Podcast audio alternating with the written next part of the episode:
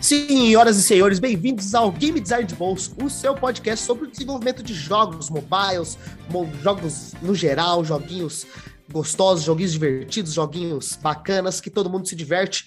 Eu sou o Vitor Pissolato, ou John Zera, game designer da Monomit Studios, e estou aqui com Pietro Amaral. E aí, Pietro? Olá, bom dia, boa tarde, boa noite mais outra vez. E vamos aqui falar sobre mercado, e não estamos falando de ações. Do que estamos falando? Uai, vamos descobrir, porque eu não sei, eu tô um pouco perdido. Brincadeira. Bom, vamos lá então. Você tá tudo bem, Pietro? Tá tudo tranquilo? Tô ótimo. Só tá frio, né? É, tá frio pra caralho. e John, a gente tem um recado para dar. O que é? Ah, a gente tem um recadinho sim. O pessoal da Control Alt, que é o antigo DevTalks, está organizando junto com o pessoal do Discord deles uma Game Jam, a Control Alt Jam. Basicamente, é uma Game Jam onde desenvolvedores vão poder participar, desenvolver os seus jogos, e ele tem um twist, onde mentores vão poder participar junto com os times que estão cadastrados, organizar e desenvolver jogos. Pô, e eu acho que o ponto interessante desse lance dos mentores é que vai ser um rolê meio The Voice, né?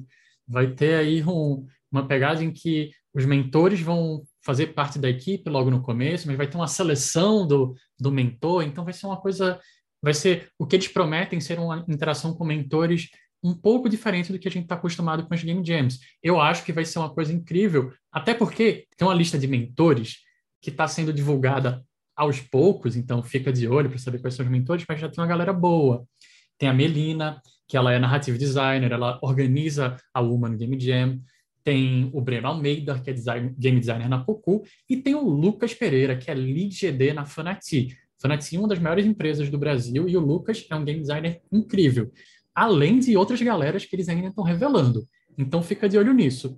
John, eu quero participar. Até quando eu posso me inscrever? As inscrições para a Game Jam, né, que é a Control Alt Jam, são até o dia 30 desse mês, então dia 30 de agosto.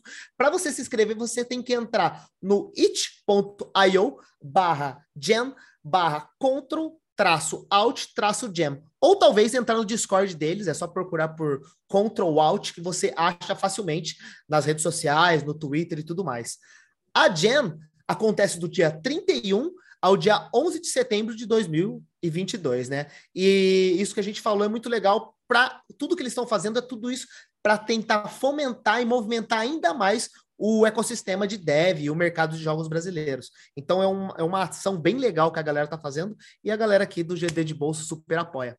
É, e se você tá que manda uma mensagem para gente, cara, como é que eu começo? Onde tem espaço? Eu acho que essa jam vai ser essencial para quem está querendo se entrar no mercado, ou quem já, pô, eu tô com um portfólio, mas como é que eu posso melhorar meu portfólio? Cara, pensa nessa jam. Vai ter um conteúdo legal, vai ter mentores interessantes, então tem uma chance de você sair de lá com algo super legal para colocar no seu portfólio e, quem sabe, se divulgar no futuro. Boa. E também, claro, temos prêmios, né? O legal é que o ganhador da Jam vai ter todos os custos de divulgação e publicação dos jogos da Steam pagas pelo time da Control Alt. Então é isso, gente. Quem tiver afim, não perca Control Alt Jam. John? Então se inscreva lá, um beijo para a galera da Control Alt e bora para o episódio. Maravilha. Vamos começar aqui. A gente tem dois convidados especiais nessa noite para falar sobre análise de mercado e todo esse ramo maluco dessa vertente de desenvolvimento de jogos, que é essas figuras que a gente não entende muito bem o que eles fazem, mas quando eles trazem informações é muito legal. O primeiro deles é o nosso amigo Carlos. E aí, Carlos, tudo bem, cara? Fala, pessoal. Uma honra máxima estar aqui no GD de Pulso. É, eu trabalho com desenvolvimento de jogos já há algum tempo, com foco em mobile, e no último tempo eu tenho me dedicado mais à análise de mercado. E vai ser muito massa conversar aqui com vocês, com o Dio, com todo mundo. Tamo junto. Valeu demais, Carlos. E o outro convidado que a gente tem, o Carlos já até comentou sobre ele, nosso amigo Gil. E aí, cara, tudo bom?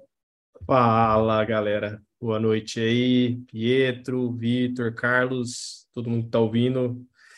É, bom, eu tô, aí na, na, área de análise de mercado, como você falou, trabalhando na By Aliens, que é uma incubadora de estúdios mobile free to play. E é isso, vamos conversar bastante, mas já me adiantando, eu estou há três anos na indústria, acho que eu já vi um pouquinho ali. Queria, espero poder contribuir um pouquinho com vocês aí hoje. Porra, vai ser monstro. Maravilhoso, maravilhoso. Vamos começar então. É, cara, muito obrigado novamente pela presença de vocês. E hoje, como vocês perceberam, a gente vai começar sobre análise de mercado, sobre os analistas, o que, que os analistas de mercado fazem, como eles conseguem as informações que eles trazem para os game designers, para os programadores, para a galera da diretoria e o que, que é diariamente o trabalho dessas pessoas. Eu acho que a primeira pergunta, né, como a gente está até comentando, que pelo menos para mim ele é um trabalho meio obtuso, você não sabe exatamente o que os caras fazem, e eu não fazia a menor ideia que existia essa profissão antes de entrar na indústria. Eu queria que vocês contassem rapidinho como é que foi chegar nessa profissão, como é que foi se profissionalizar nela, o que carreira que você seguiu para no final das contas se tornar um analista de mercado. Então, Gil, conta pra gente rapidinho, sabe, como você se tornou analista. Pô, rapidinho é difícil, hein? Mas vamos lá. É, vamos lá. Cara, é, acho que primeiro, né? Eu, eu formei engenharia, engenharia química, pra você ter uma ideia. Então já começa por aí a, a história ficar cabeluda. Nada a ver, já vamos falar a verdade. Já não começa nada a ver. Já. Nada a ver. Já começa nada a ver. É, mas, cara, depois eu quero falar um negócio que a engenharia química tem me ajudado muito e eu nunca Opa. imaginei que isso ia acontecer em, em jogos, mas tudo bem. É... Mas, cara, é aquela coisa, né? Eu não explicar para os pais, para os avós, tio, o que que faz é aquela desgraça, ninguém entende nada. Mas, bom, eu formei engenharia química e, cara, eu já passei por muitas áreas. Então, eu já trabalhei chão de fábrica o primeiro ano, depois eu trabalhei em, em marketing de produto na 3M e depois ainda Fiz três anos de finanças na GM, montadora Caraca. de automóvel, que também não tinha nada a ver. Cada um em um lugar no mundo, assim, tipo, assim, especificamente. É, é. Cara, o legal é que, assim, por onde eu passei, eu fui pegando uma visão de negócio diferente, sabe? E eram desafios diferentes, mas uhum. aprendi sobre uma indústria nova, aprendi sobre um desafio novo, é, um tipo de problema novo que você tem que resolver do, do, do dia a dia da área.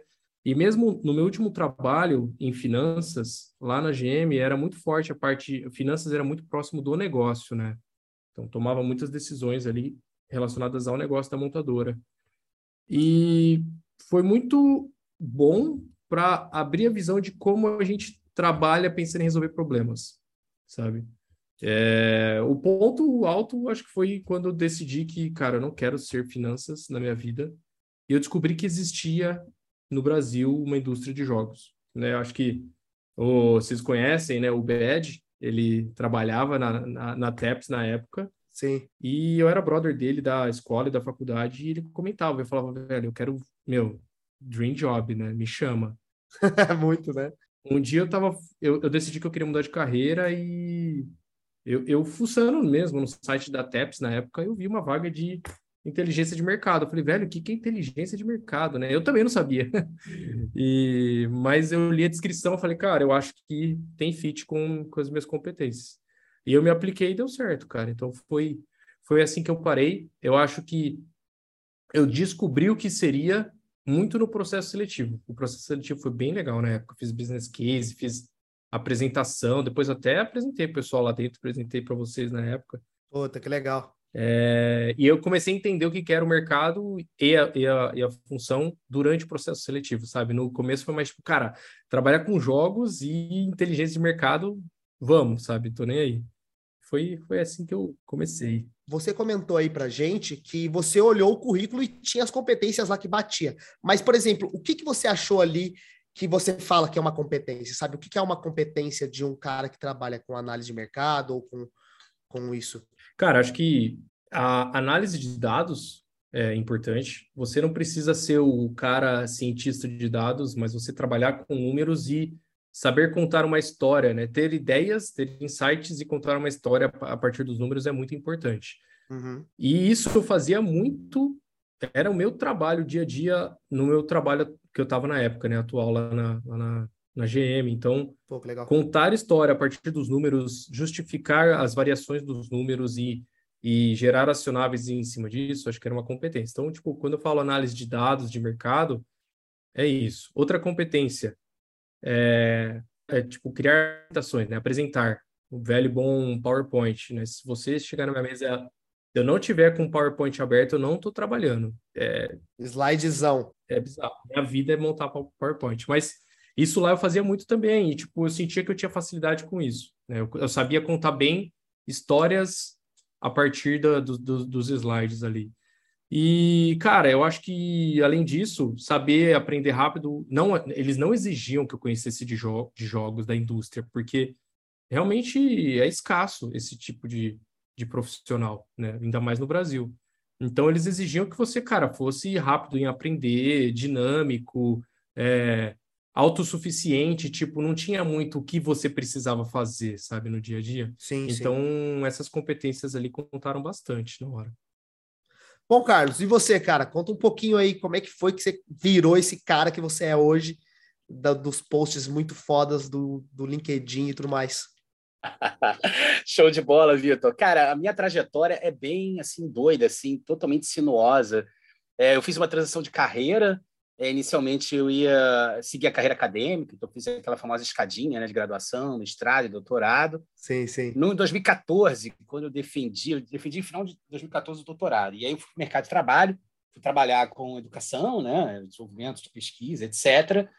E em 2017 eu resolvi que queria mudar de vida, fazer transição e trabalhar com o mercado de empreendedorismo e inovação. Eu criei uma health tech, né? Eu até consegui investimento, montei time, etc.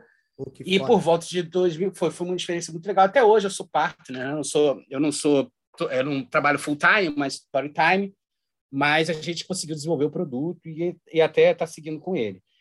E quando chegou por volta de 2018, 2019, é, eu fui sendo convidado para participar de outras coisas também do ecossistema brasileiro de inovação, né? E eu trabalhei durante algum tempo com o head de inovação da do Papel, que é uma, uma aceleradora de startups aqui do Rio de Janeiro.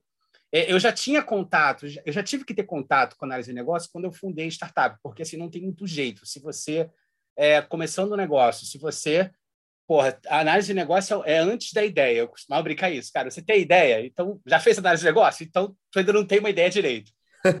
e aí, quando eu comecei a trabalhar como head na saída do papel, eu tive que aperfeiçoar isso muito, porque, cara, a gente montava as turmas, né, de pré-aceleração, aceleração, e a galera chegava com muita vontade de empreender, de tocar o negócio, mas ainda desconhecida de uma série de ferramentas e, e, e técnicas, né? E, sobretudo, técnicas de análise de mercado. Então, assim, eu, eu ensinava algumas coisas para as pessoas, mas assim, eu tive que aprender como é que faz, né? E, sobretudo, eu tinha que, no final do dia, eu tinha que fazer um pouco, porque se eu não fizesse alguma coisa para a galera, o cara ia dar um passo ali muito errado. Então, às vezes, eu metia a mão e começava a estudar sobre PropTech, FinTech, é, e o Diaba 4, das mais diferentes vertentes, então acabei pegando o manejo com isso.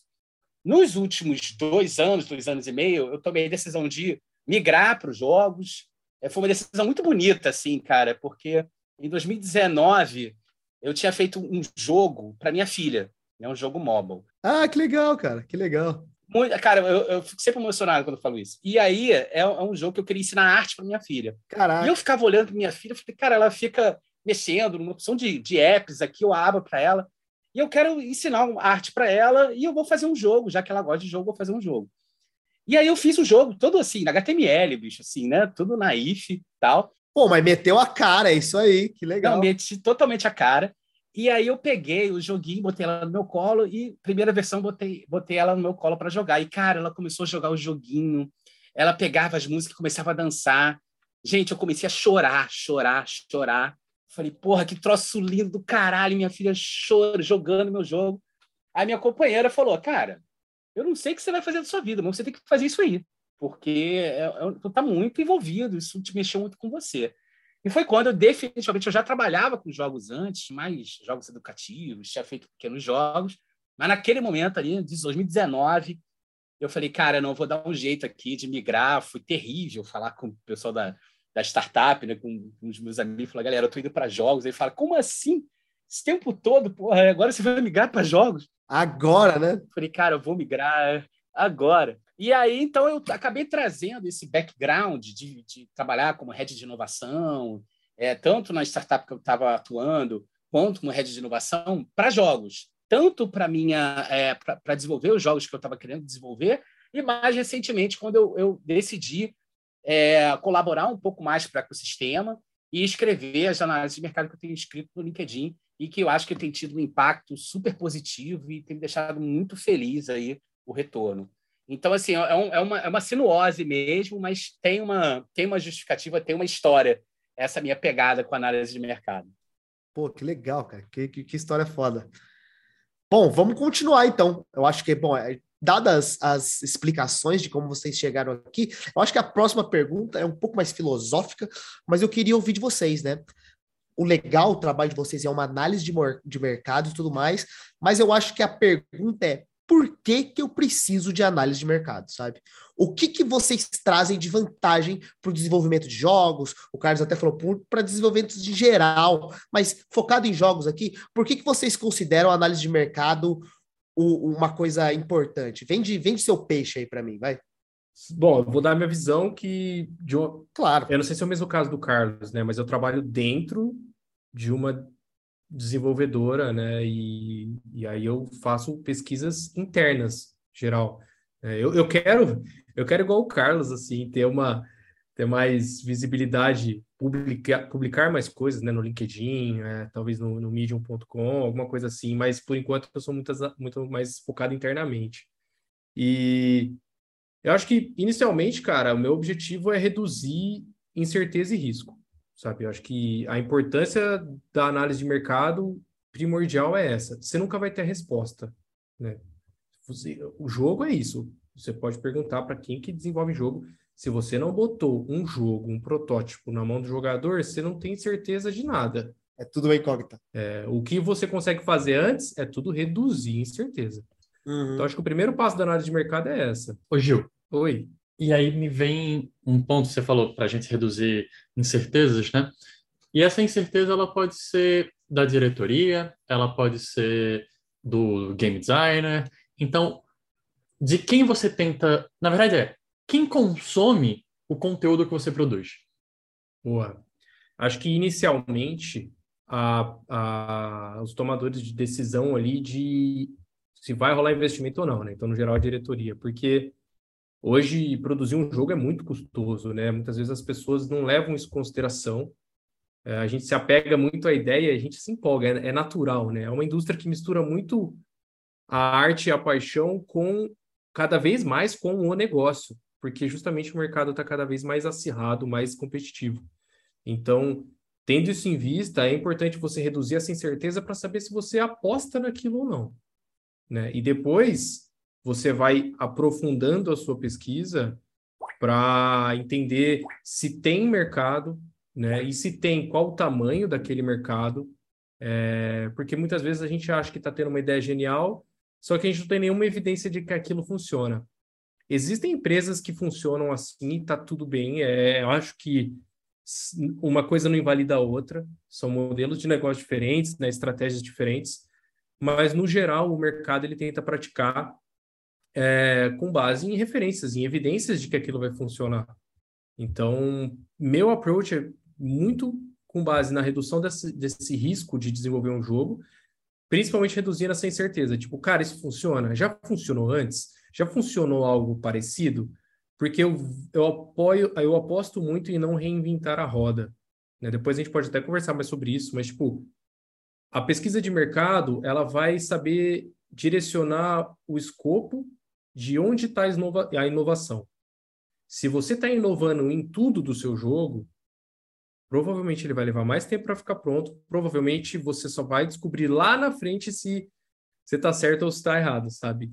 Se você vai com approach mais de não reinventar a roda, definir exatamente o que e aonde você vai inovar, uhum. a pesquisa de mercado ajuda a direcionar muito isso. E, e, com, né, e na somatória do, dos fatores você está reduzindo a, a incerteza em volta da sua ideia.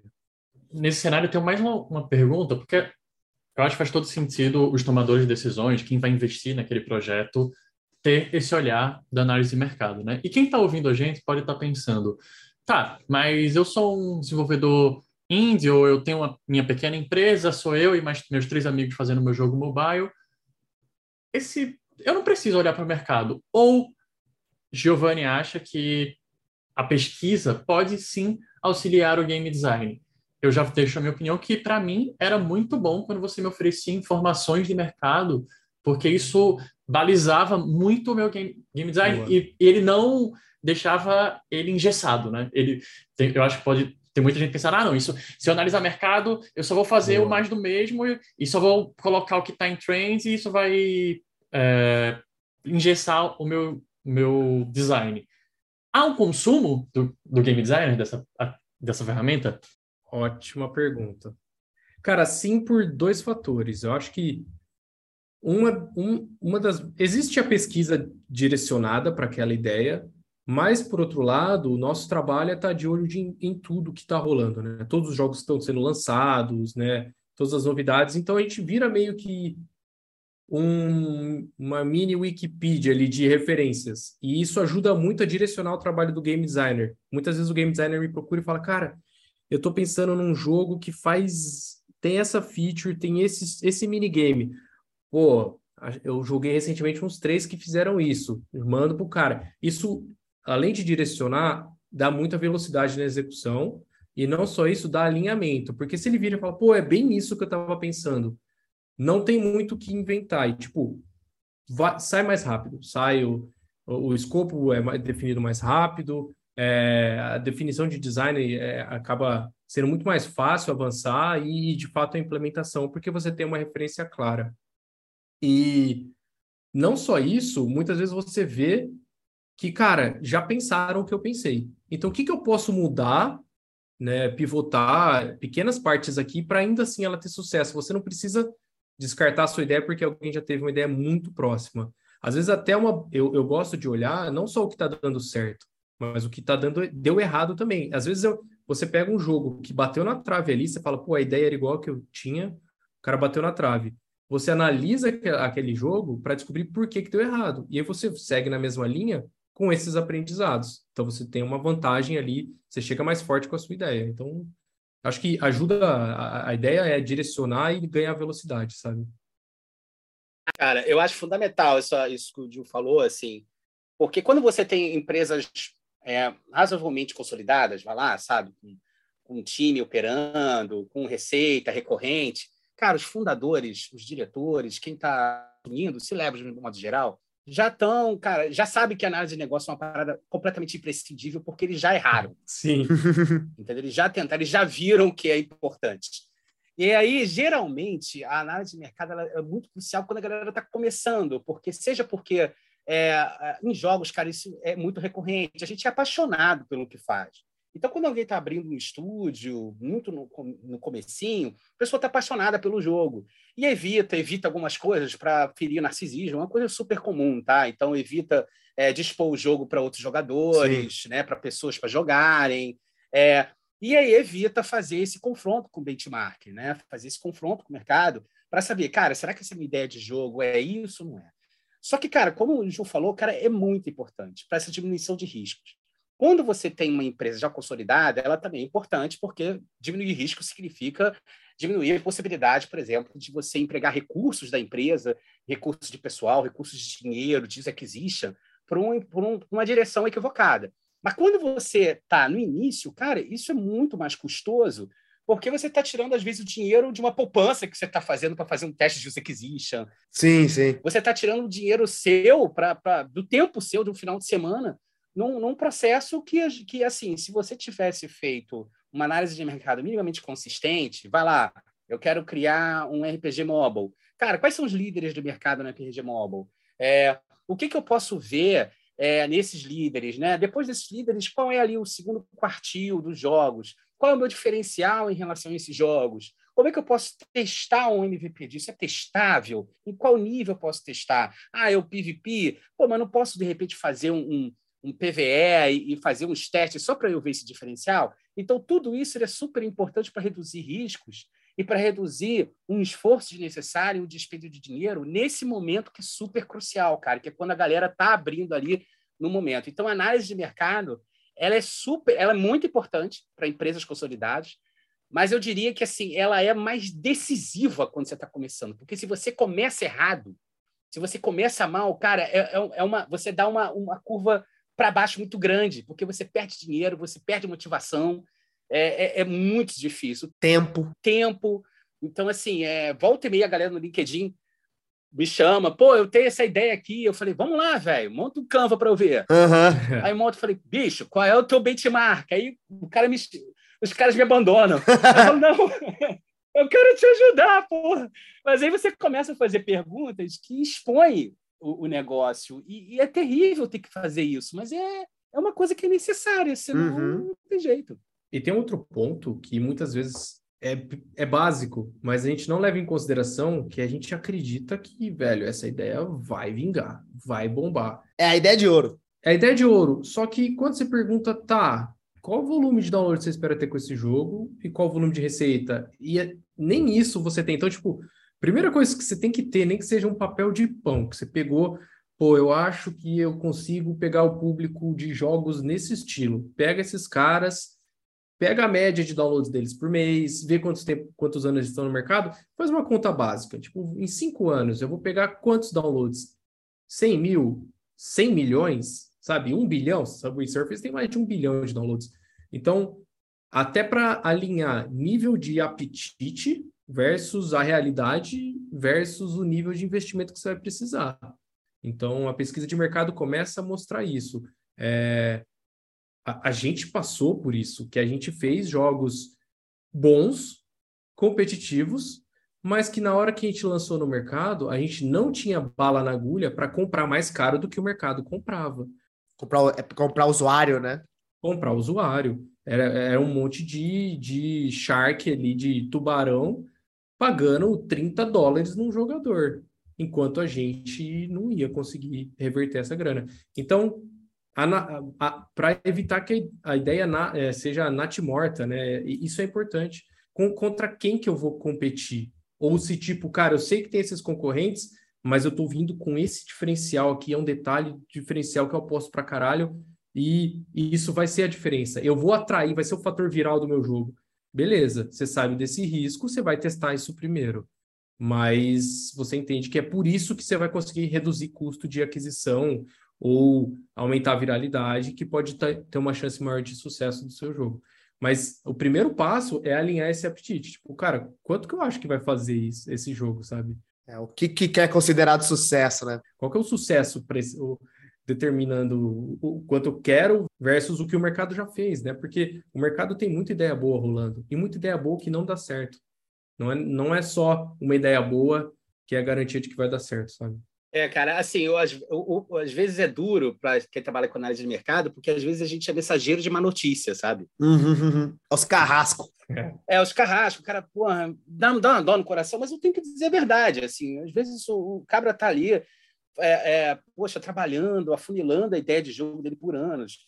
Eu até falo, falo, pô, só toma cuidado para tornar, tornar sua ideia de jogo um my precious, sabe? Tipo assim, minha preciosidade, aquela coisa que eu fico ali não, bota para jogo, bota para as pessoas olharem, monta um Canva, é, escuta o que as pessoas têm para dizer a você, que aí você é esse retorno das pessoas que vai moldar o seu jogo e não uma coisa que está na sua cabeça, entendeu? Somente. E é esse retorno, esse feedback, às vezes de pessoas próximas, de amigos, que isso vai te orientando.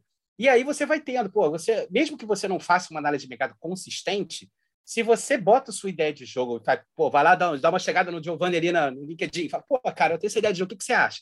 Entendeu? Só isso já dá uma, um primeiro, um primeiro uh, esteio para Para errar a, a, toda a questão é essa. Eu acho que o jogo é certo e cheio, sabe? A análise de mercado é, é, é um apoio para as empresas, organizações, os novos é, empreendedores e empreendedoras errar menos, cara, melhorar a assertividade e não sofrer tanto, sabe? Porque esse é um, isso é um, é um problema muito sério, sabe?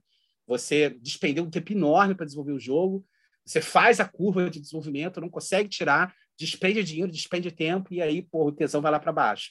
E quando, na verdade, é, o, a análise de mercado poderia oferecer atalhos de aprendizagem, isso é super importante para você desenvolver o jogo. Exato. Porque você pega um jogo pô, sei lá, eu quero fazer um puzzle. Cara, se o Candy Crush está botando bounces no, no, no, no, nos jogos dele, sabe? Se tem aquela mecânica na, nas lojas, se tem aquele tipo de, de arte nas lojas, é porque esses caras estão há 10 anos com aquele jogo testando aquilo. Isso, total. Isso é legal. Né? Então, assim, pô, é, é, é, eles já erraram muito. Então, o atalho de aprendizagem é justamente isso. Você olhar para essas empresas que estão mais consolidadas e entender, cara, se eu fizer, eu não preciso fazer igual, mas se eu fizer próximo daquilo, a chance de eu errar diminui muito. E aí, a partir daquilo, e, e isso que o Gil falou é muito importante, localizar bem o diferencial, né? lapidar o diferencial. Assim, é meio, às vezes eu falo, galera, olha, sinto muito, às vezes o diferencial vai ser 20% ou às vezes 10% do jogo. É, e é isso, assim, porque muitas pessoas já fizeram muitos jogos. E às vezes, quando você bota 10% de diferencial, o jogo é outra coisa. Você criou um troço completamente encantador, às vezes só com 10% de diferencial.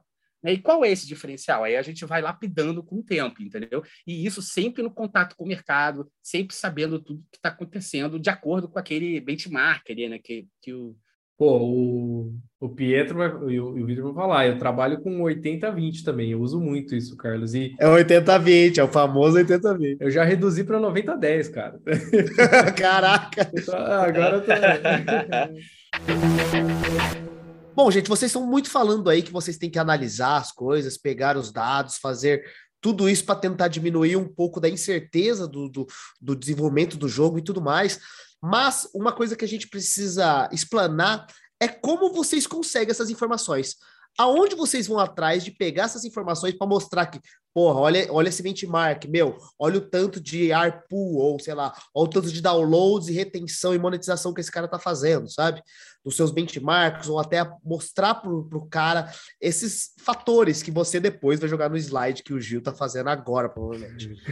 Bom, aonde você pega essas informações? Boa. Carlos, aonde normalmente você faz essa pesquisa? Rapaz, é um, uma porção, mas vamos lá. É, por exemplo, eu trabalho muito próximo da App Médica, na verdade, eu sou é, representante no Brasil deles, então eu tenho acesso ao Premium, e ali eu consigo ver, poxa, é, para quem trabalha com dado, análise de mercado, os olhos brilham, né? Pô, é diferentes, é, todos os jogos. Obviamente que essas ferramentas de mobile intelligence elas são aproximativas, né? Elas não são precisas, sim, mas sim. eu consigo ver todas as tendências, eu consigo ver é, os jogos que estão sendo lançados. Então, tanto o PMED como a Total também tem isso. Eu crio alertas, né? Então, eu tenho alertas de algumas companhias, quando ela lança algum jogo e ultrapassa, sei lá, 10 mil downloads, ou 10, 10 mil, é, algum preço de faturamento. Então, eu tenho uma, uma coisa assim. Ah, que legal. É, eu trabalho também, a AppsFly, é, outras empresas trazem informações sobre ARPDAO, né, receita, etc., custos, custos de, de, de aquisição, dados de, de, é, de impressão, né, IPM. É, tem uma ferramenta que eu gosto muito, que é a Game Intel, e ela é, já entrega, entrega muita coisa bacana no Free, que eles é, trazem informação de performance dos jogos, então de retenção, por exemplo, stickness. Então, assim, é muito legal para quem está começando a Game Intel. É, isso são é, ferramentas que eu utilizo assim mais que são mais de, do jogo, né, para olhar a performance do jogo, performance dos, da, dos estudos, etc. E tem as, os, os grandes, é, as informações mais gerais sobre o mercado, então tem que estar sempre é, atento aos veículos de mídia especializados, Venture Beat, Game Industry, tipo assim, pô, é relatório, é, é reporte da desse Construct for Fun, Navic, Game Refidero, é, pô, é para ler assim, no café da manhã, sabe? Assim, não tem muito como fugir. É, jogar os jogos também é importante. Eu não costumo eu, eu, eu até jogo alguns jogos que eu vou analisar. O problema é que quando eu começo a jogar o jogo, eu quero ganhar o jogo, não quero analisar o jogo. eu quero destruir meus inimigos. Exatamente. Então, então, o que eu fiz foi gravar os jogos que eu, que eu jogo. Mas aí Ai, acabo dobrando dobrando a, a, o tempo, né? Então, eu, eu fico muito informado no YouTube e no, e no Twitch, né? Algumas mais no YouTube para ver como é que é o para ver como é que é gameplay, para analisar alguns possíveis diferenciais que tem naquele jogo, porque aquele jogo dá certo e o outro não dá. Então eu faço isso, eu faço muito isso. É, algumas comunidades de Discord, dependendo do tipo de jogo que é, então, por exemplo, que, trabalhando com blockchain, cara, é, tá, tem, que, tem que entrar no Discord para entender o que está acontecendo lá. É onde a galera tá, né? É onde a galera. Blockchain é, é, é ir para o Discord, assim, senão você não entende. Uhum. E é, tem as questões das tendências, né? TikTok, Trend Topics, isso é tudo importante. E uma coisa super importante também, e aí é uma coisa que é, é, é importante tanto no nível, sobretudo no nível que eu digo mais estratégico, de médio e longo prazo, é você fazer essas conexões com essas informações de movimentação de mercado com as questões macro, né? Então, você tem que estar minimamente antenado o que está acontecendo, é, lendo jornais, The Economist, é, é, o valor, valor econômico, né? Ou seja, você, ah, o que, que significa o aumento do processo inflacionário? Quais são as empresas? Dá uma, dá, tá um pouco up to date sobre as empresas de tecnologia, que é um, uma, uma, um setor próximo ao nosso. Também as empresas de setor criativo, que também é um pouco próximo ao nosso. Então, assim, é, é legal estar tá a par disso, porque isso serve como insumo para a gente poder oferecer para as lideranças, né, é, ou então para as empresas nascentes, uma, um, uma visão um pouco mais clara de, de médio e longo prazo, né, de estratégia mesmo. Tipo, vale a pena agora, por exemplo, a gente abrir um novo jogo agora? Será que vale a pena? Será que não vale? Então, isso são questões que a gente pode contribuir também. Cara, eu acho que, resumindo, o Carlos falou grande maioria do que eu utilizo. Eu utilizo o Sensor Tower e não o App Magic, mas o App Magic é muito bom também, já usei. É, cara, eu tô o tempo inteiro com o Sensor Tower aberto. Eu gosto muito de fuçar lá. É a principal maneira de eu descobrir novos jogos. É, na unha mesmo, um a um, e, e por subgênero, taxonomia, etc. Cavando, né? Cavando, Cavando. se é Além disso, tem a Game Refinery, porque eu gosto de falar que o Sensor Tower me mostra o, o que e o quanto, e o Game Refinery me ajuda a entender o porquê, que ele é mais qualitativo. Lá são analistas que jogam e, meu, tira print, grava tudo. Destrincha. É, destrincha, é uma refinaria de jogo mesmo. O ponto é que também é caro, né? Então, é. para estúdio pequeno começa a ficar um pouco inviável. Mas eles têm report, muitos reports free, eles têm uma parte free que dá para você ver algumas atualizações e tudo mais. Então, vale a pena entrar no site da Game Refinery e assinar ali a newsletter deles, de tempos em tempos entrar no blog. Eu acho que todos esses sites têm blog também, o App Magic tem alguns reportes de mercado bem legal ali, o, o fundador ali, ele tem uma um perfil bem próximo ao nosso de pesquisa de mercado. O Sensor Tower tem um blog legal também. É, os outros ele falou ali, né? Game Industry, de Construction Fun, acho que ponto de partida eu acho que é o de Construction Fun para mobile. Eu acho que é a, é a, parada mais citada nesse é, podcast é, aqui. É. De longe. É. é, não, cara, saiu uma coisa dos caras assim, é meio que ler antes do café da manhã. É, assim, exato. É, é muito exato. central. Mesmo. Exato. E eu acho que Além disso, o, o, YouTube é muito bom mesmo para acelerar a gameplay. Você não precisa baixar todos os jogos. Você põe no YouTube, já tem um gameplay, você já fala, ah, já entendi que é esse jogo. É... Outras duas coisas que eu faço, acho que ir nas, ir nas conferências, mesmo presencial ou, ou online, ela rola muita informação boa lá e é uma informação mais direcionada. Então vale a pena investir um pouco em estar nas conferências, fazer esse network, ouvir a galera falar. Muita informação elas falam na conferência e não falam publicamente, sabe? Então você pega alguns sites bons. É, é. é, muito específico ali, né? E por último, acho que a maior dica que eu dou é seguir geral no LinkedIn.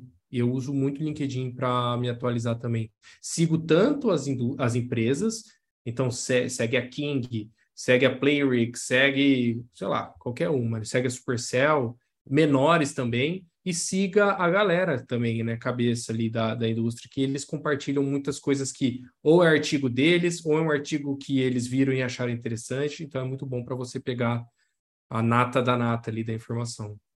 Já é um negócio já mastigado para você, já. Né? Exato. Não, show de bola, total, total acordo com o Gil. Eu, eu incluiria um, é o podcast, por exemplo, o podcast de Bolsa.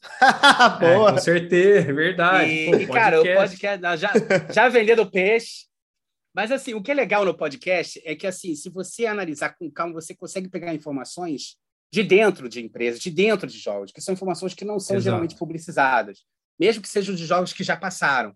Então, pô, eu já cansei de ouvir podcasts que eu falei assim: ah, então aquela, aquele jogo fulano fez aquilo naquele jogo, foi aquilo que gerou a, é, todo aquele... Ele abre, tipo, retenção, né? Exato. Até nível, nível de KPI, assim, eles abrem. Exato. Então, assim, eu, eu gosto do podcast para pegar essas, essas informações super valiosas que você não encontra geralmente, é difícil de encontrar solto, né? A gente está falando sobre analisar, né? Vocês comentaram até no começo do episódio sobre, pô, é muito importante para você decidir ali no começo é, se o seu jogo vale a pena, qual é o diferencial do seu jogo. E aí eu tenho duas perguntas que andam meio que juntas. É, eu sou a pessoa de fazer perguntas juntas aqui. Toda, toda pergunta que eu faço, a pessoa faz, ah, quebra em, em cinco. Bom, é, a minha pergunta é, eu deveria fazer análise somente no começo ou eu devo continuar fazendo análise ao decorrer do desenvolvimento do meu jogo e pós ele estar lançado? E se sim, é, se há uma separação, a minha dúvida é qual a diferença, a diferença principal entre a análise do começo e a análise pós-lançamento? Caramba. Pegou pesado. Cara, posso começar. Manda bala, manda bala. Eu acho que o melhor momento para fazer uma pesquisa de mercado é quando não tem nenhuma linha de código feita. Na verdade, quando não tem nem time alocado para o projeto, né? Que foi aquilo que a gente falou da redução de risco. É... Mas a diferença entre fazer no começo é, é, é, isso, né? Entre fazer no começo e fazer durante, né? A pesquisa. Essa é a pergunta, né? Tá. Isso, depois de estar tá lançado o jogo, ou até mesmo enquanto está sendo produzido, até, sabe? Mas principalmente pós o lançamento, por exemplo. Eu acho que assim, a pesquisa, o que eu, eu, eu faço, eu chamo de deep dive, né? Vocês ouviram falar eu 300 mil vezes já essa palavra.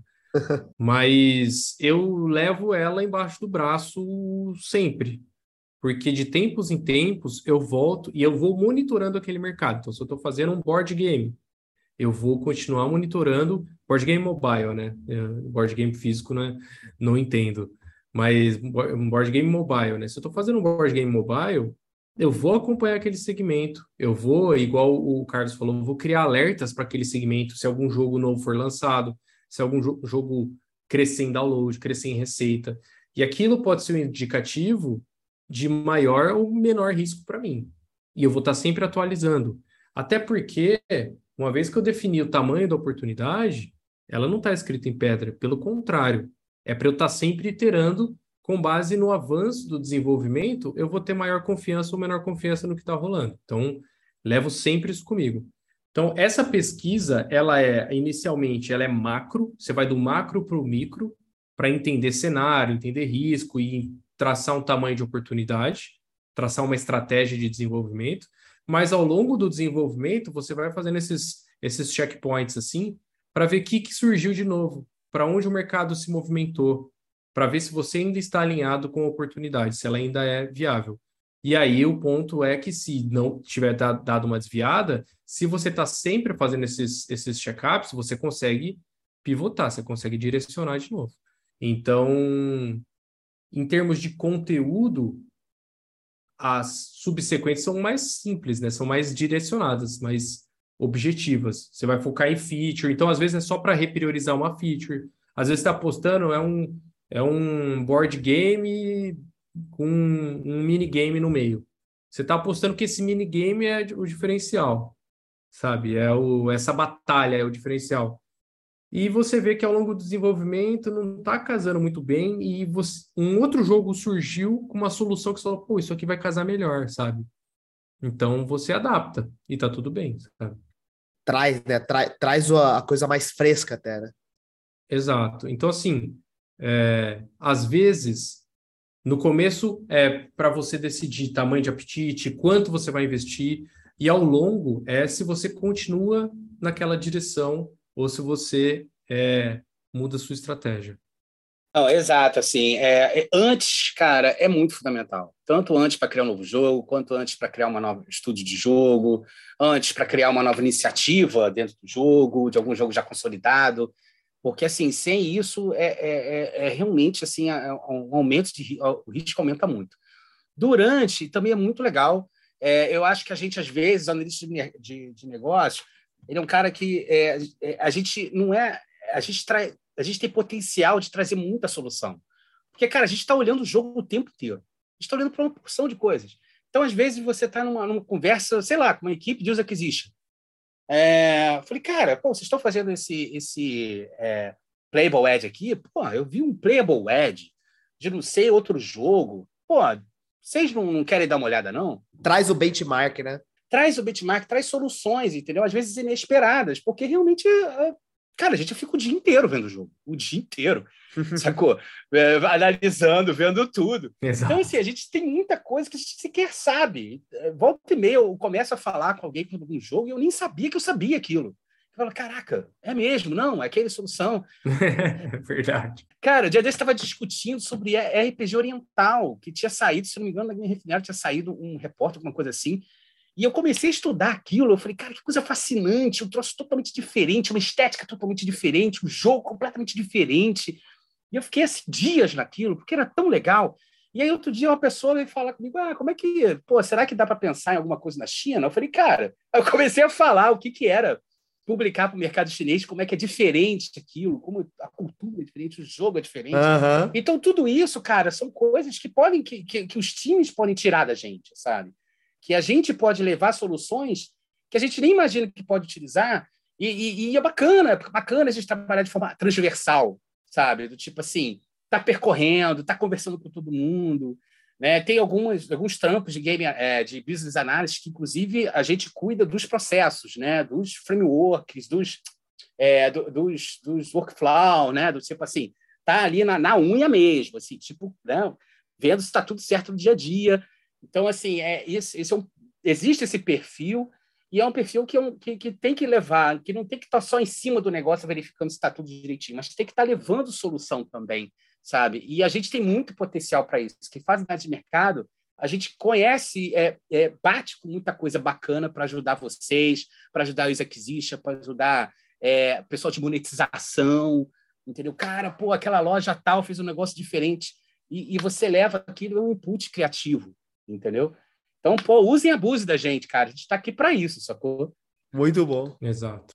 E aí eu tenho uma pergunta, porque assim, quando a gente faz análise, principalmente durante o desenvolvimento, né, até mesmo antes, é, a gente precisa definir o que são os benchmarks. Isso principalmente para game designer. É, game designer precisa entender o que são benchmarks para você poder entender o que é que está sendo feito, o que está sendo analisado, é, o, quais as tendências de mercado. E eu queria ouvir de vocês como vocês de mercado entendem quais são os benchmarks que são necessários olhar, quais são os benchmarks que eu devo é, ficar de olho, quais eu. Ah, isso daqui, pô, tá numa trend, mas ele vai contra o meu jogo. E às vezes é até difícil você entender qual é o benchmark daquele jogo, porque, por exemplo, é, imagina se alguém fizesse um jogo de leilão. Imagina se alguém trabalhasse nisso. É... Será que tem gente que faz isso? Trabalha com isso? Imagina. Imagina, fizesse um jogo de leilão. O tema leilão não é um tema comum, mas como é que eu olho e faço, ah, esse outro jogo aqui, que é um jogo, vou botar um tema aleatório, que é um jogo de luta, ele é um jogo que ele é benchmark do meu jogo de leilão. Então, como é que vocês olham para esses jogos e, e, decidem o que são benchmarks? Cara, eu acho que a primeira coisa, assim, foi até que eu acho que os Gil chegou a comentar, a primeira coisa é tentar botar na taxonomia, né? Assim, é, qual jogo, em qual taxonomia ela entra, e mais ou menos o jogo que você está querendo acompanhar e colaborar. Então, é um, é um casual. O que casual é? É um, é um, arcade? É um puzzle? Ah, não, é um cassino social. Então, isso aí você já delimita um bocado, né? É, depois você assim, tem que acompanhar dentro desse dos gêneros, ver os subgêneros e ver aqueles realmente que tem um fit com o jogo que você está querendo analisar, né? Ou está querendo colaborar e desenvolver, né? Aí ali eu, é, eu gosto de olhar sempre, sempre para o líder, para os dois líderes de mercado. Se eles estão ali, se eles são líderes, cara, esses caras são times imensos que gastam horas e horas para fazer aquele jogo. Sempre isso, olhando para o atalho de aprendizagem. Se essas pessoas fizeram aquilo e aquilo está dando certo, é porque elas já erraram muito.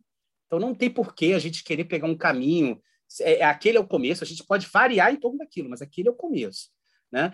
É, eu acho que essa coisa de olhar para os jogos também que não foram, que não emplacaram também muito boa, como o Gil falou, porque aí também a gente consegue entender o que deu certo e o que não deu certo, e ficar ali no. É, fechar esse benchmark ali. Esse, esse é, o primeiro, é o primeiro ponto, né? Assim, benchmark é direto ao jogo que corresponde. Aí você tem ou, todas as outras tendências, né? Tem, sejam tendências de outros jogos, que na verdade às vezes não tem, não tem relação direta, mas podem ter. Então, é, você vê uma tendência, uma nova tendência de monetização que está acontecendo, sei lá, em RPG. Cara, se você é business analyst, é legal você estar tá atento naquilo. Exato. Entendeu? Porque quando piscou, isso é uma outra coisa, por isso que é tão, a gente é tão importante para jogos. Cara, é muito rápido e muito dinâmico.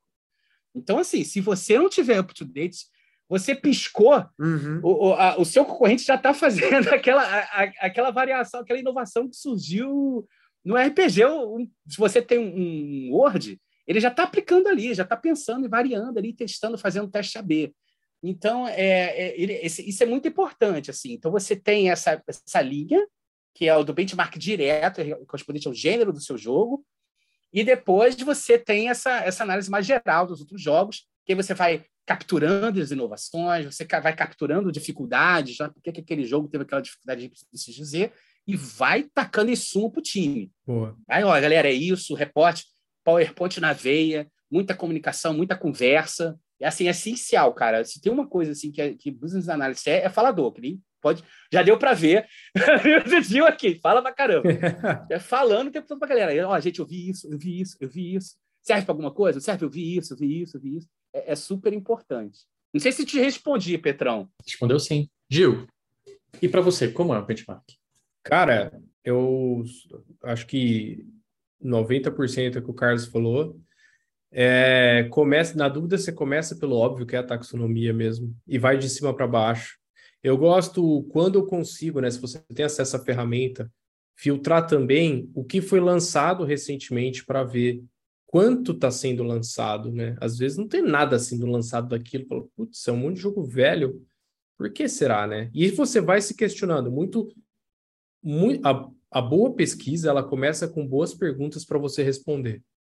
E aí, conforme você vai fazendo a pesquisa, você vê se está conseguindo responder aquelas perguntas. É a primeira maneira que eu sempre estruturo uma pesquisa é isso, né? E uma das perguntas é quais são meus benchmarks. É, e eu gosto, acho que para facilitar, acho que muito porque o Carlos falou que o mercado é super dinâmico e cada vez mais a galera, o mercado vai começando a ficar competitivo, a galera vai misturando mecânica, misturando gênero para criar coisa nova. E por isso, você não pode olhar só para aquilo que é diretamente seu concorrente ou seu benchmark. Eu gosto de, para facilitar muito essa análise, quebrar o jogo em várias caixinhas quando eu analiso. Né? O que, que são as caixinhas? Que, como eu trabalho, né? Eu gosto de quebrar em, sei lá, na core mechanic do jogo, se ele é um puzzle match tree, né? Que é o, é o, é o swipe, ou se ele é um blast match tree, é outra, é outra mecânica core. Os dois são do mesmo subgênero, que é né, o puzzle match tree ou puzzle and decorate e tudo mais. Mas a mecânica core é diferente. Eu posso separar eles assim. Que aí eu posso, para o mesmo jogo com a mesma temática, ter duas mecânicas core diferentes, mas e os dois darem certo no mercado. Então é uma caixinha que eu quebro. A outra caixinha que eu gosto de quebrar também é o core gameplay. E aí sim, beleza, ele é um match tree. Ele é um, ele é um social cassino. Mas dentro do social cassino tem dado, tem roleta, tem slot, são mecânicas diferentes dentro do mesmo core gameplay. Então, uma caixinha é mecânica, outra é o core gameplay. Outro pode ser o sistema de progressão. Vou dar um exemplo. O Candy Crush, sistema de progressão, é um saga map. Uhum. Já o Homescapes, o sistema de progressão é o, é o Puzzle and Decorate. Então eu, eu concluo uma missão, ganho uma estrela, gasto essa estrela ali para fazer, para corrigir alguma coisa da casa. Né? Isso é um sistema de progressão. Ambos os jogos foram referências para diversos jogos aplicarem esse sistema de progressão com muitas mecânicas diferentes, sabe? Então, essa é o sistema de progressão, é uma terceira caixinha. Outra caixinha é o metagame. O que, que você faz além do core? Ah, é decorar. Ah, é roubar do amigo. Ah, é construir minha cidade. Enfim, né? É, é colecionar. Então, o metagame ele tem um peso muito forte hoje, principalmente em jogos casuais. Então, eu deixo uma outra caixinha também. Por último, eu deixo o tema, porque eu posso combinar essas caixinhas com diferentes coisas dentro e o tema ser o meu diferencial. E vai dar certo, sabe? Star Wars. Star Wars. Sempre tem a versão Star Wars das coisas. É, então, ou a versão do tema gatos. Todo mundo quer fazer um jogo de gato. Um jogo... Sim, verdade. Cara, é, enfim. Tem o na Steam que eu quero testar agora. Foi o único jogo de gato que me interessou. E nada contra gatos, viu? É só porque eu já vi todo mundo tentar emplacar jogo de gato e de tudo quanto é jeito. Mas é uma, é uma brincadeira que eu faço. Mas é isso, a última caixinha é o tema. Então, tipo, não é que são cinco caixinhas rígidas, mas eu sempre tento aplicar nessa linha. E quando eu falo lá da inovação, eu acho interessante você mexer em uma, no máximo duas caixinhas dessas. Se vem uma ideia que eu estou mexendo na mecânica core e no sistema de progressão, eu tenho pouquíssima certeza de que isso vai funcionar, sabe? Então tem que ser muito bem detalhado e para a gente ter um grau de confiança.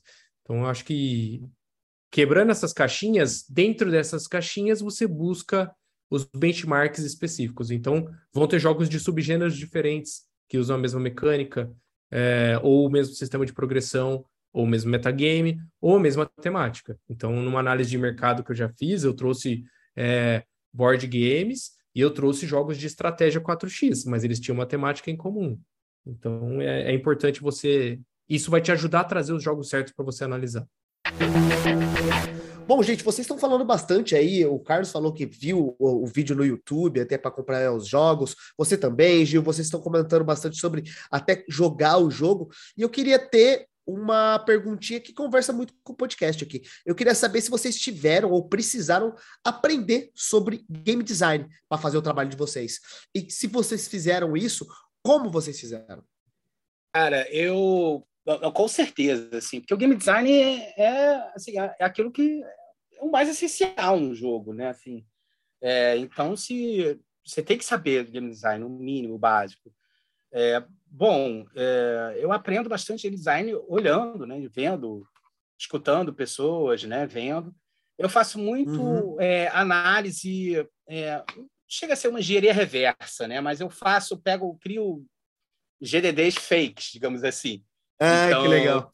Então, eu quero entender um jogo melhor, é, como essa, o Gil falou, das caixinhas e tal. Aí eu, sei lá, quero entender. Eu estava estudando pouco tempo os jogos de combinação de pá, match in pair, né? É, aí o que eu fiz? Eu pegava o jogo de match pair e fazia uma, fazia uma engenharia reversa dele, do todo o gameplay. Então, assim, é, como é que é aquele, o, o core play do jogo, né? Quais são as, os, os, os outros, as outras funcionalidades do jogo, etc. Então, assim, um pouco fui aprendendo e fazendo também alguns jogos que eu sempre fiz. Mas, assim, para realmente dar isso, para você aprender realmente alguma coisa diferente, eu sempre fiz isso. Obviamente que a gente tem as leituras, né? É, que a gente faz, mas assim, na prática, a prática minha. Sempre ajuda, claro. Assim, quando você é aquilo, quando você sente o gameplay, sabe? Aí eu sinto muito o gameplay, sabe? Porque aí eu, eu tô indo ponto por ponto ali, Exatamente. sabe? É, destrinchando o jogo, vendo cada momento, aí como é que é feita a monetização, como é que é organizada a loja, é, qual momento, é, aí você está num funil específico, né? A gente, a gente sempre é um funil do jogo, né? O jogador. Então, qual foi o momento, qual foi o dia que eu recebi a primeira, sei lá, notificação de Game Pass? Entendeu? Então, eu sempre anoto isso, às vezes com tempo, às vezes precisa tempo. Uhum. Então, Hyper, Hyper Casual. Ah, em quantos minutos apareceu o primeiro Edge? Né? Isso é clássico em Hyper Casual, se você quiser analisar. Então, tudo isso, você aí você vai. É, uma, é, é, como se fosse uma engenharia reversa mesmo. Você vai olhando o jogo, grava o jogo e vai passo a passo deixando, assiste várias vezes o gameplay. Vai, agora eu assisti gameplay, aí eu entendi a mecânica principal. Tem mini-jogos nesse casual? Quais são os mini-jogos? Quando foi o momento que eu cliquei nesses mini-jogos? É, às vezes, quando eu quero pegar uma coisa e quero entender a fundo, eu divido nos dias de retenção. Então, assim, eu pego, faço D1, D7, é, de primeiro dia, né? Primeiro dia da, do jogo, D1, D3, D7, e aí eu vou, nesses dias, eu quero, vou verificando as notificações, vou verificando o que, que o jogo me oferece. Aí já é um nível um pouco mais aprofundado, né? É, total, cara. É muito game design isso aí. é muito game design, mas assim, para mim é muito bom, porque aí eu entro no jogo, eu entendo o jogo, eu consigo ver o jogo operando e isso me dá muito insumo para eu poder entender o mercado, porque não adianta a gente ficar também só com os dados, são muito importantes, obviamente, mas eu tenho que entender o jogo, eu tenho que, sabe, eu tenho que sentir a alma do jogo. Se eu não sinto a alma do jogo, eu também não consigo entender plenamente por que, que aquele jogo é um sucesso? Por que aquele jogo é um sucesso? Total, total. Entendeu? Os números, eles estão articulados ao jogo. Né? E aí tu fala, porra, óbvio que esse jogo é um sucesso. É maneiro pra cacete esse jogo. é foda. Então é isso. Muito bom. Boa. Do meu lado, acho que o, o, o que o Carlos falou, acho que é o, o, principal, assim, por mais que Tem muita literatura boa na internet para você buscar. Acho que tem cursos bons, é, gratuitos ali, tipo, os próprios game designers postam uns artigos que para mim é quase um curso, né? É, tem muito material bom na internet para a gente pesquisar. Tem até recentemente eu, eu, me deparei com, eu não sei se foi o, não, foi o, o, o Quintana que compartilhou um repositório de um acervo de game designers para game designer. Tipo, lá tem muita informação boa. Pô, aquilo eu vi, menino. Aquilo, aquilo foi massa demais. Aquilo tá nos meus favoritos aqui. É. Nossa, é material é muito bom. E tipo, eu tive o privilégio de trabalhar com um monte de GD próximo ali, né? Vocês são exemplos disso, mas eu sempre observei bastante para aprender e é vital quem está trabalhando com inteligência de mercado, com negócios dentro de jogos, aprender game design. Porque muitas vezes, na discussão, você precisa entender ali a parte mais técnica, entender o porquê que o game designer está te falando que aquela feature é importante, ou que ela tem impacto, ou que não tem, ou que você está pedindo não faz sentido, ou o contrário. Então, eu sempre tentei aprender bastante. Eu acho que eu, eu li muito na internet, debulhei o que tinha de curso, é, é, YouTube, aprendi muito internamente, mas eu fui pegando muito conhecimento fazendo o que o Carlos falou, desconstruindo jogos, né? E eu eu lia muito o Deconstruction Fun, ele faz a desconstrução dos jogos. É uma visão mais mercadológica, mas tem algumas mais detalhadas, principalmente quando ele chama algum convidado, né, para fazer a, um, a, a desconstrução. E eu fui exercitando muito isso. E aí você aprende a jogar o jogo com o olhar de análise e não com o olhar de jogador.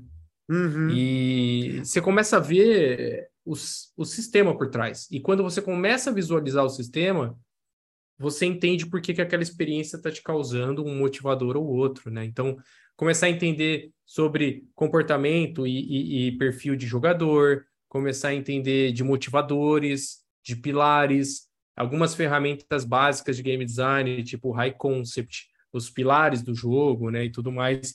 E aí você começa a exercitar. Então, eu começava pela pesquisa de mercado, fazia desconstrução e sempre tentava conversar com o game designer, né? Acho que uma iniciativa muito legal que a gente fez foi o Clube da Desconstrução. Fala aí. Sim, sim, sim. Legal.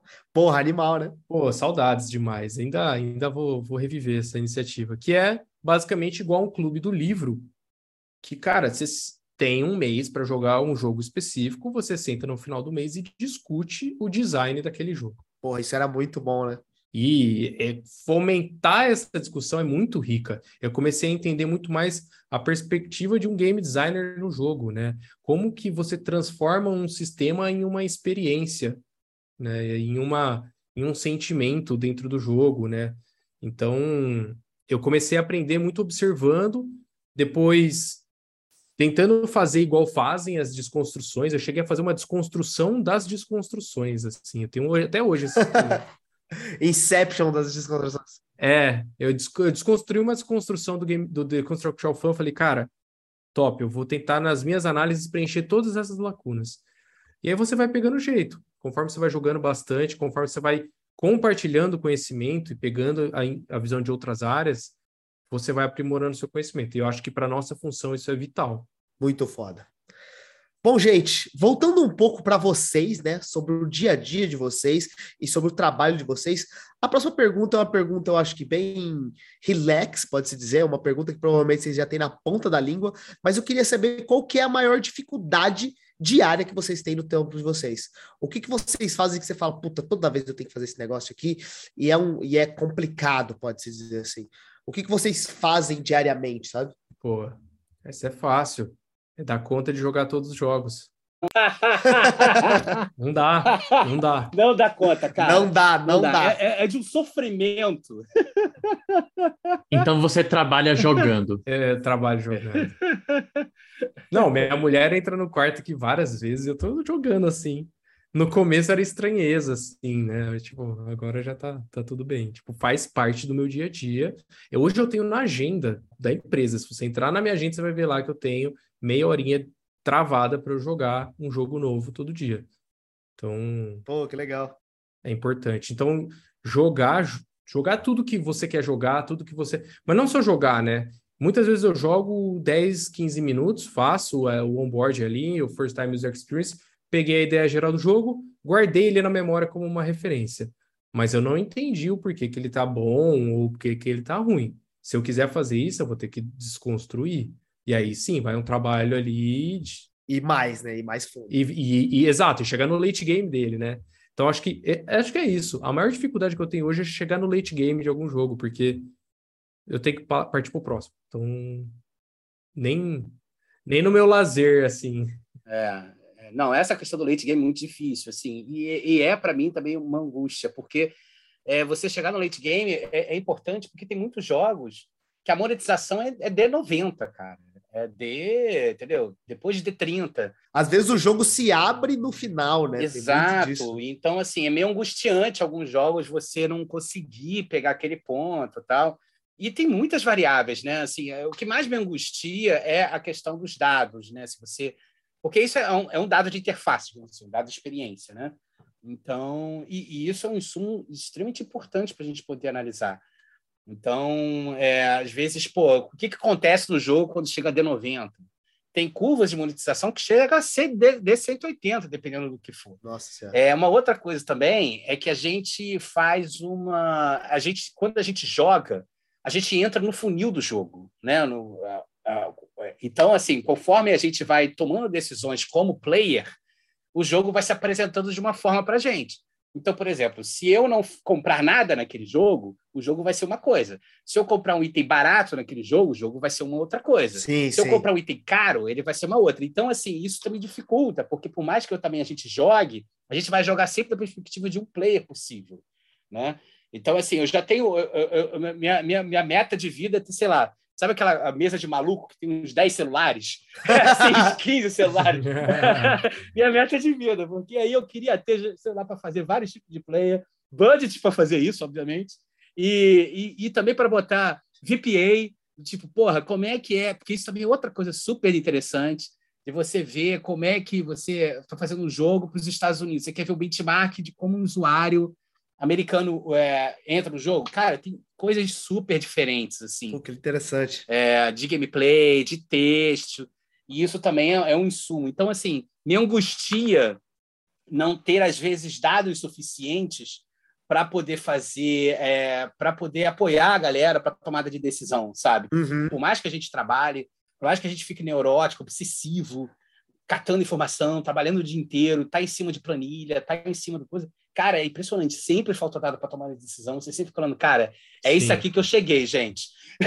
Vamos lá, eu é. consegui colaborar. Porque o que eu tenho para agora. Sempre falta, cara. É um negócio impressionante. Assim. É, eu acho que para adicionar, eu acho que além de não dar conta de todo o conteúdo que você tem que ler, todos os jogos que você tem que jogar, né, para se manter atualizado, é, você tem o desafio de disseminar esse conhecimento. Cara, aquela, aquela coisa, você passa uma ideia, você não, um tá pensando triângulo, outro quadrado, outro bola. É tudo verde, mas é. um é triângulo, um quadrado e bola. Então, assim, Exato. isso é muito difícil. Por isso que eu gosto de fazer muito PPT, e meus PPT são sempre muito visuais. Tem pouco texto, sei lá, diagrama, imagem, referência, porque eu acho que é a melhor maneira de tangibilizar. E o principal, acho que é saber a hora de desligar, cara, porque é um trabalho infinito. Você tá, começou o dia atualizado, chegou no fim, já não está mais. Então, é, você nunca sempre tem o que estudar. Sempre tem aquele jogo no backlog que você quer analisar, aquele artigo que você não leu, aquele número que você quer refinar. Então você tem que saber a hora de falar, não, hoje chega, por agora tá bom, porque é um trabalho infinito, você tem que saber lidar com isso. Não, total, cara, pleno acordo. Assim, o fomo na gente, cara, é um negócio assim, meio que é. tomar cuidado com saúde mental mesmo. Porque chega no final de semana, não, cara, senão não, faz mais nada. É, você tem que tirar a mão do celular, pelo amor de Deus. É. Vamos pisar na grama. Tem que tirar a mão do celular, tá? É. E uma, uma coisa que, eu, que, que, apareceu, que eu, que eu esqueci de comentar que é importante, é que a gente está sempre dando a, a coisa da, da companhia, da empresa, nascente e tal, mas a análise de, de, de mercado também é importante para carreiras. Tá? Isso é muito legal falar, porque às vezes você está se posicionando no mercado, você quer entrar no mercado de jogos e não sabe como, E aí, se você tiver, como o Gil falou, ficar seguindo determinadas figuras de mercado, você consegue entender melhor como é que você pode entrar, como é que você pode Exatamente. se posicionar. É, por exemplo, vocês que, ah, cara, vocês é, são game designers de empresas consolidadas no Brasil. Cara, como é que é a sua carreira dentro, não somente dentro da empresa, que eu acho que vocês têm muita clareza disso, mas do, dentro do mercado? Sabe, cara, qual é a empresa de vocês, como é que vocês podem andar? Isso é super importante porque a carreira ela tem a trajetória dela, né? Assim, a gente, obviamente, fica se envolve com as empresas que a gente trabalha, mas a, a carreira é feita de ciclos, né? Então, às vezes você está dentro de um, de um, jogo que você está indo muito bem, que fala, cara, será que eu preciso estar em outro lugar? Será que aqui tá bom? Ou dá aquele passo super difícil, tipo assim, porra, será que eu sou juntar com dois malucos aqui? Será que eu consigo montar uhum. um estúdio? E essas coisas todas, a análise de negócio ajuda. Então, é, por exemplo, tem muita gente me perguntar: ah, Carlos, está maior crise financeira, inflação, Diaba 4, pô, será que vale a pena abrir? Falei, cara, abrir um estúdio está é, tá super ótimo, porque assim, não tá, os investimentos não estão é, pegando no very early, que a gente chama, né? Que a galera ali seed, pré-seed. O problema está no Series A para cima, para a galera que tem que fazer 5, 10 milhões. Aí o dinheiro mingou. Por quê? Porque se você conseguir montar, montar um estúdio agora, ele vai estar tá pronto daqui a um ano, dois anos, os jogos vão estar tá, vão tá sendo lançados. Então, assim, very early dá. Então, são coisas que ajudam um pouco a orientar a carreira é, do, dos colegas da indústria, né? se posicionar dentro da indústria diante de, um, de uma empresa, um estúdio, ou galera que quer fazer transição de carreira também para dentro dos jogos. Uhum. Eu acho que uma das coisas que tem mais chamado a atenção para análise de mercado recentemente é o Carlos, que tem postado várias coisas no LinkedIn né, e tem feito um buzz as suas postagens entre as pessoas da indústria. E aí aqui eu tenho que dizer que eu recebia há um tempo atrás, as melhores análises de mercado ali, ó, toda segunda-feira, eu acho, que eram as análises do Gil. Era a melhor newsletter de games que eu já, já assinei na minha vida. É... E é muito interessante para um game designer ficar de olho no mercado, no que está acontecendo, nessas transações, que empresa está sendo comprada, porque isso dá, como vocês falaram, uma noção de como a minha carreira pode progredir, mas não só isso, tipo, quais são as tendências que o meu jogo deve seguir, quais são os lugares que eu preciso trabalhar, tipo, quando eu falo lugares dentro do meu jogo, né?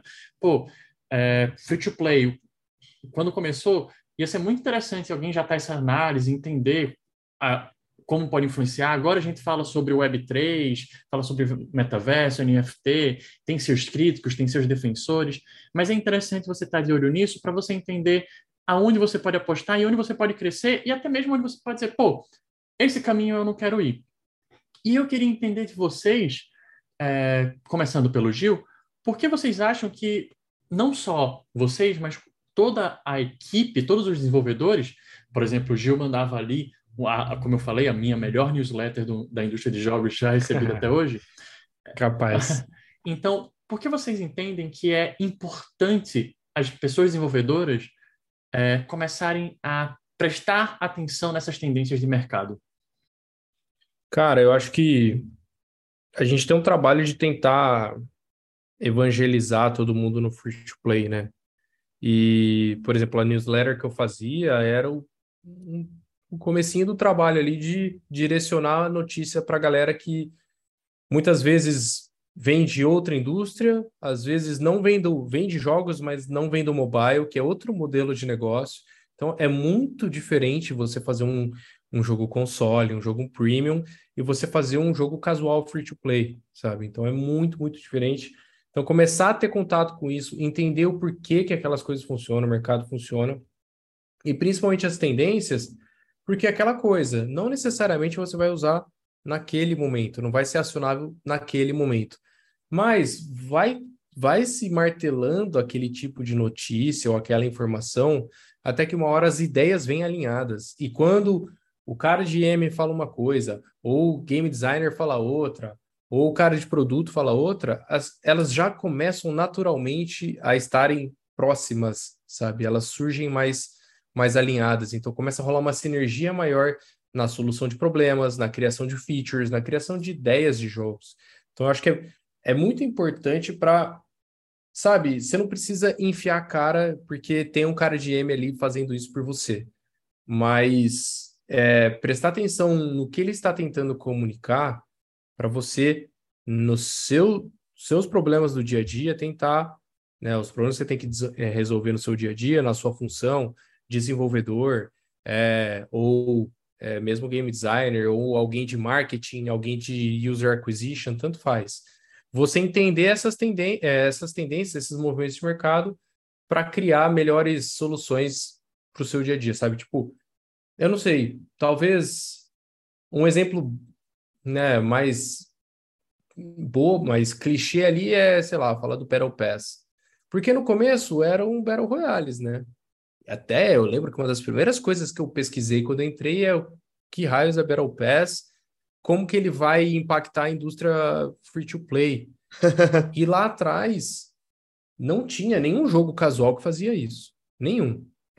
Eram só Fortnite, PUBG, né? E começou ali. E a gente começou a discutir, tipo, o IEM trouxe isso para os game designers e falou, cara, como que a gente pode pensar para adaptar isso para o nosso contexto, para os nossos jogos?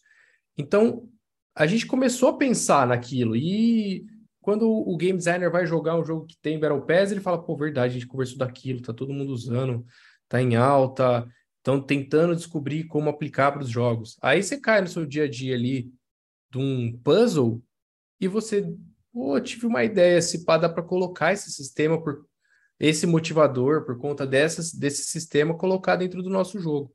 Então ela, elas surgem e elas foram surgindo. Tanto que depois de um ano, eu. Menos de um ano, né? Eu fui rever e já tinha até Idol que tinha Battle Pass. Então. Sim. Candy Crush tem Battle Pass. Né? Candy Crush tem Battle Pass. Idol com Battle Pass é, é, realmente, né, cara, uma, uma evolução, né, cara? Como é que a gente poderia imaginar é. que eu, eu... E tem, cara. E tem, tem. E tem.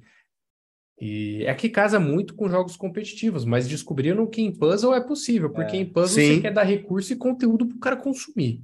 O jogador de puzzle quer conteúdo, né? Pra caramba. E o Battle Pass é uma ótima maneira de você dar conteúdo, porque você premia o engajamento ali, né? Você recompensa o engajamento. Retém até. Retém. Então, assim, já, já desviei um pouco da pergunta, mas eu acho que foi um exemplo para tentar né, tangibilizar um pouco mas que vem de uma análise de mercado, uma tendência que não necessariamente naquele momento vai ser vai ser vai ser é, um acionável, vai gerar um acionável, mas que eventualmente a ideia vai surgir, você fala, pô, verdade, dá para botar um Battle Pass aqui.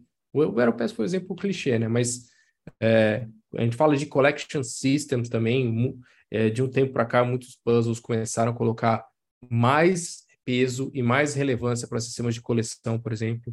E até o nosso jogo não tinha. E mostrando isso na Game Refinery falou muito disso, trazendo desconstruções que jogos que tem isso. Os game designers perguntando, tipo, pô, vocês estavam falando, mas o que, que tem de referência aí que tem implementou recentemente Collection System? Você vai e traz as referências.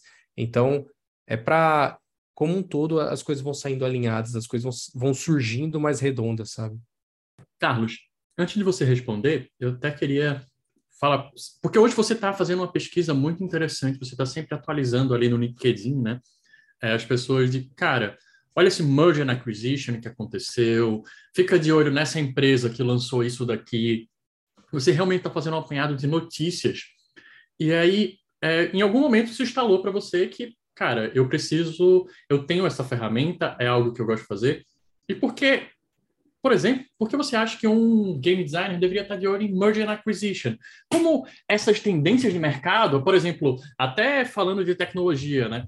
É, como é que a tecnologia ou as features que o, o, Gil acabou de comentar, né, o, o Battle Pass, como isso, essas notícias de como o mercado está se movimentando, você entende que está influenciando o design dos jogos?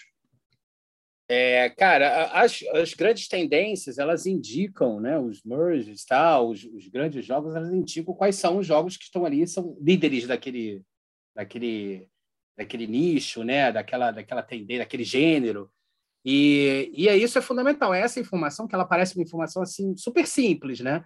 Mas às vezes, por exemplo, quando eu comento algum, alguma movimentação de mercado, alguma aquisição, algum investimento, é, você vê, cara, então é, por exemplo, é, os merges da Turquia, o ecossistema turco está bombando. Por quê? Qual, de onde, qual foi a primeira empresa? A PIC, que estava ali, aí surgiram outras. Então, isso tudo informa né, os atores da indústria e o game design que aquilo dali é uma tendência muito forte, que você tem vários jogos que estão seguindo ali, que está sendo colocado dinheiro de investimento naquilo. Se está sendo colocado dinheiro, é uma tendência que está tendo retorno. Né? Então, tudo isso entra como um sinal de alerta para quem trabalha na indústria. Game designer, cara, se você sabe que você está é, junto com um time decidindo, de repente, qual um novo jogo que vai fazer, ou então decidindo ver o que que você uma nova uma nova mini jogo dentro do jogo, né? Isso tem sido muito comum nos casuals. É, você vai olhar para esses jogos que estão tendo uma tendência, né? Que estão subindo, né? Na é, no mercado, que estão fazendo aquisições, né? E entender isso é fundamental. E, e, e, sobretudo, mais uma vez, esse ponto também da, da empresa como um todo e da carreira de cada um. Né? Então, é, sei lá, eu estou numa empresa que faz jogos de cassino social, mas eu sou apaixonado por puzzles. Aí tu fala, pô, beleza, eu, eu, eu, eu curto essa empresa de cassino social, super respeito, adoro, mas eu quero ligar para puzzle. Ou então, sei lá, eu quero ligar, eu sou de puzzle, eu quero ir para uma empresa que, é, que, que trabalha com Word. Né? Eu não sei, RPG, por exemplo, que é uma galera que é bem apaixonada por RPG, ah, eu quero um dia trabalhar com RPG. Então, essas informações ajudam também a posicionar a pessoa. Será que dá? Será que não dá? Quais são os players de mercado que eu poderia, de repente, parar para conversar, ver para onde eu poderia ir? Né? E, e, tem uma questão, e aí é, é uma questão assim mais geral, de respeito a profissionais, de respeito a todo mundo, que é, que é a questão do tamanho do nosso mercado, market size, né? É, que é uma coisa que a gente comenta muito. É, por que, que o market size, o tamanho do mercado, e que envolve todas essas operações né, de aquisições, de valuation das empresas, é importante? Porque o market size ele diz o valor, o valor do nosso trabalho, indiretamente falando, entendeu?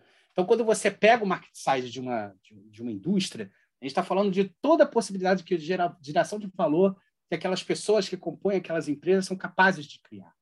É, então, quando você tem, você vai fazer algum investimento é, você vai criar uma, uma, uma, startup de jogos nova, você tem sempre aquele, é, o famoso slide do Tan Sanson, né? o Total Addressable, Total Addressable Market, o mercado endereçável, né? E aí você, é, quando você pega o investidor, o investidor vai olhar, cara, qual é o tamanho do mercado total? Isso é muito importante. Né? Então, isso, isso diz respeito a, a coisas que vão desde o iníciozinho, que você vai pegar o investimento anjo. O investidor já está olhando isso, por quê? Porque ele quer ver se, se isso vai até, se vai ter longevidade o jogo, se aquele gênero de jogo vai fazer alguma coisa lá na frente. Então, assim, essas informações de mercado, elas são insumos extremamente importantes. E o market size, que compõe isso tudo, é extremamente importante.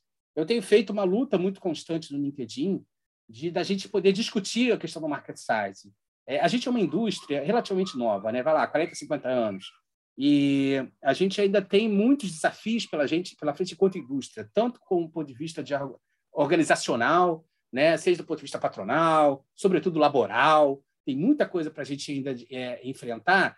E essa, é, essa organização mais coletiva, ela desemboca em várias ferramentas fundamentais para a gente se organizar enquanto indústria. Então, assim, ter uma, uma, uma, uma, uma rede de pesquisa é, de análise de mercado é super importante. Então, é, por exemplo, a gente usa uma. Geralmente, quando o pessoal comenta a mídia, sobretudo, qual é o tamanho do mercado de jogos? Aí a gente cita que é o, o, a, o material da Newzoo, que é uma. Porra, a Newzoo é maravilhosa, assim, os uhum. caras são excelentes, a metodologia dos caras é excepcional. Mas, assim, é, quando você olha para aquele material, ele, ele não diz totalmente sobre o nosso market size. Porque a, galera da Newzoo, eles pegam material que vem da pagamento de software né, e de IP dos jogos. Fica de fora, por exemplo, o hardware vendas de hardware, que é um dos nossos, pô, para o mercado, é um dos nossos produtos mais caros, né? E aí, e aí eu tenho essa discussão, o pessoal da NAV, que fez junto com a Bitcraft um novo levantamento disso, e eles chegaram a um cálculo, incluindo hardware, incluindo alguma coisa de, de celular e tal, a um valor de 336 bilhões, ou seja, quase o dobro se a gente inclui outras variáveis. Então, isso tudo é super importante. Porque na hora que a gente vai competir, na hora que a gente vai convidar talento para entrar na indústria, os caras falam, pô, calma aí, mas eu estou aqui no varejo, o mercado de jogos não é tão grande assim, eu estou aqui no fintech. E isso tudo diz respeito. Na hora que a gente vai pegar investimento, dinheiro a, a, o nosso dinheiro ele fica mais, é, é mais valorizado. Até as questões mesmo de salários, quando você vai fazer uma análise comparativa, ganham mais valor, entendeu? Porque no nosso mercado a gente gera mais valor no mercado. Então, tudo isso faz parte de uma questão. Aí é mais ampla, né? Assim, de análise de mercado do ponto de vista da estratégia, do ponto de vista da gente ver questões de médio e longo prazo, da gente se posicionar enquanto coletivo de indústria, né? da gente se unir enquanto coletivo de indústria.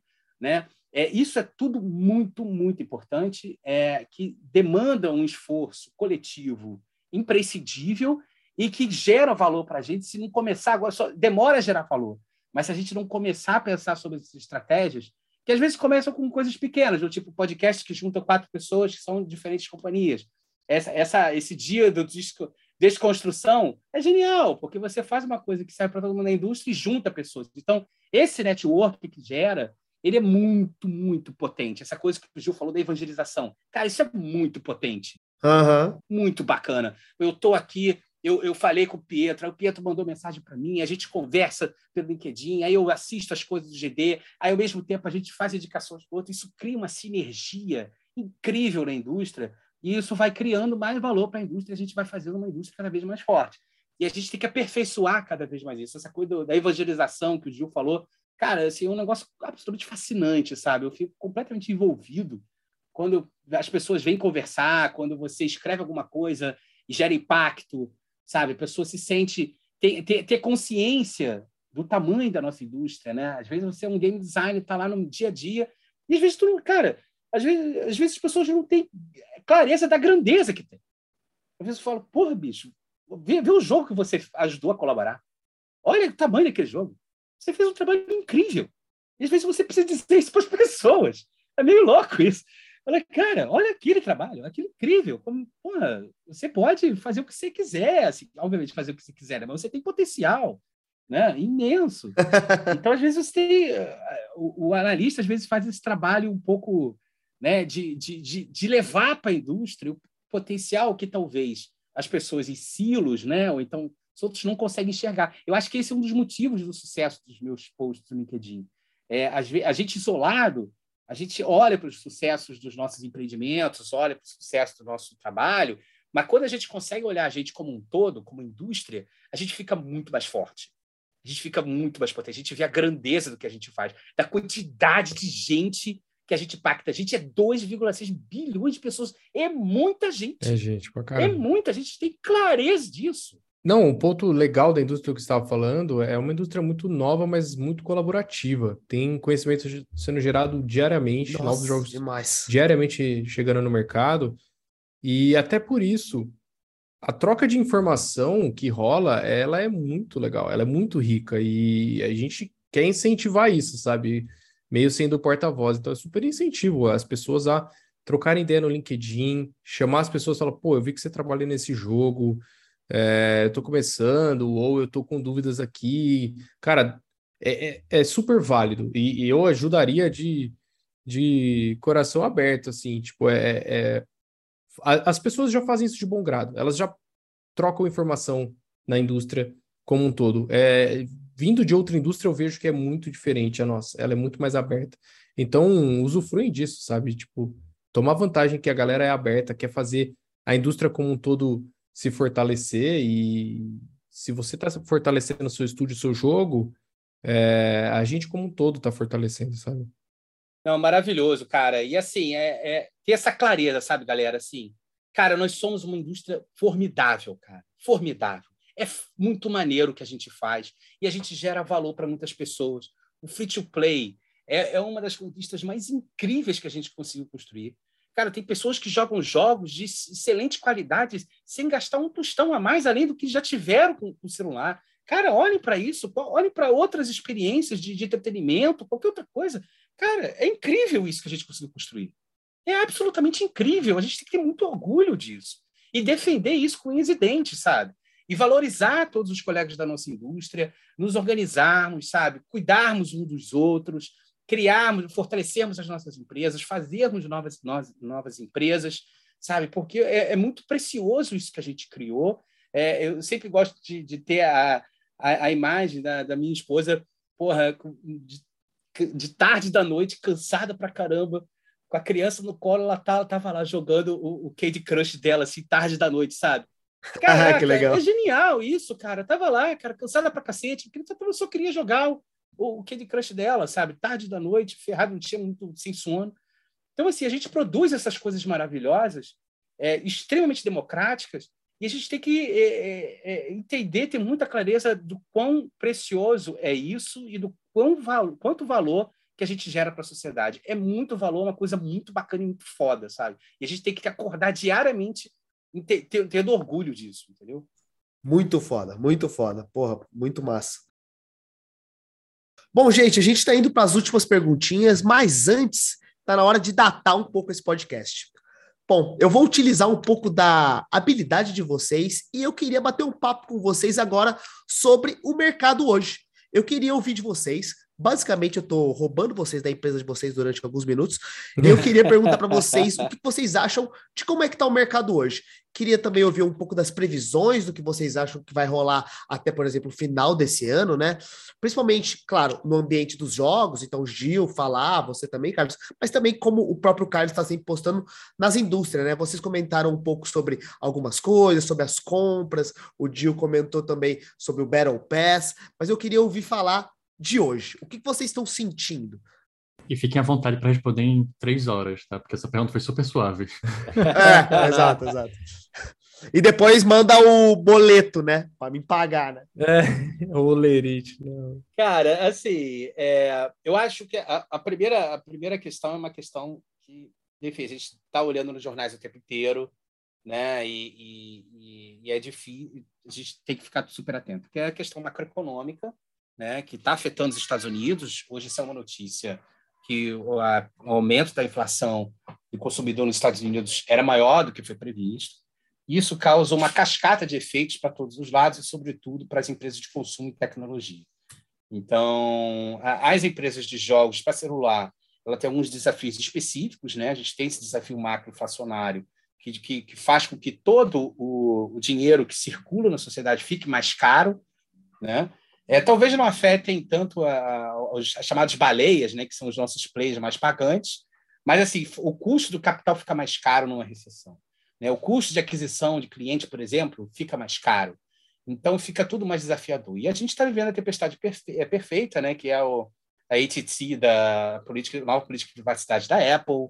É, a gente está vendo também problemas mais gerais é, relacionados a a, a questão de geopolítica, né? uma imensa incerteza, ninguém sabe exatamente o que fazer, o que vai acontecer, isso impacta nas cadeias globais de valor. Então, todo esse cenário macro ele é super importante para a gente avaliar como é que as indústrias de tecnologia de geral, mas sobretudo indústrias de games e mobile games, vai se comportar ao longo do ano. A gente já tem algumas notícias, ainda são um pouco difusas, é, algumas, algumas, algumas informações dizem que está havendo uma queda, né? É, publicou um repórter que teve uma queda de 10% no primeiro trimestre, outros está dizendo que não, não, essa queda não tem sido tão abrupta.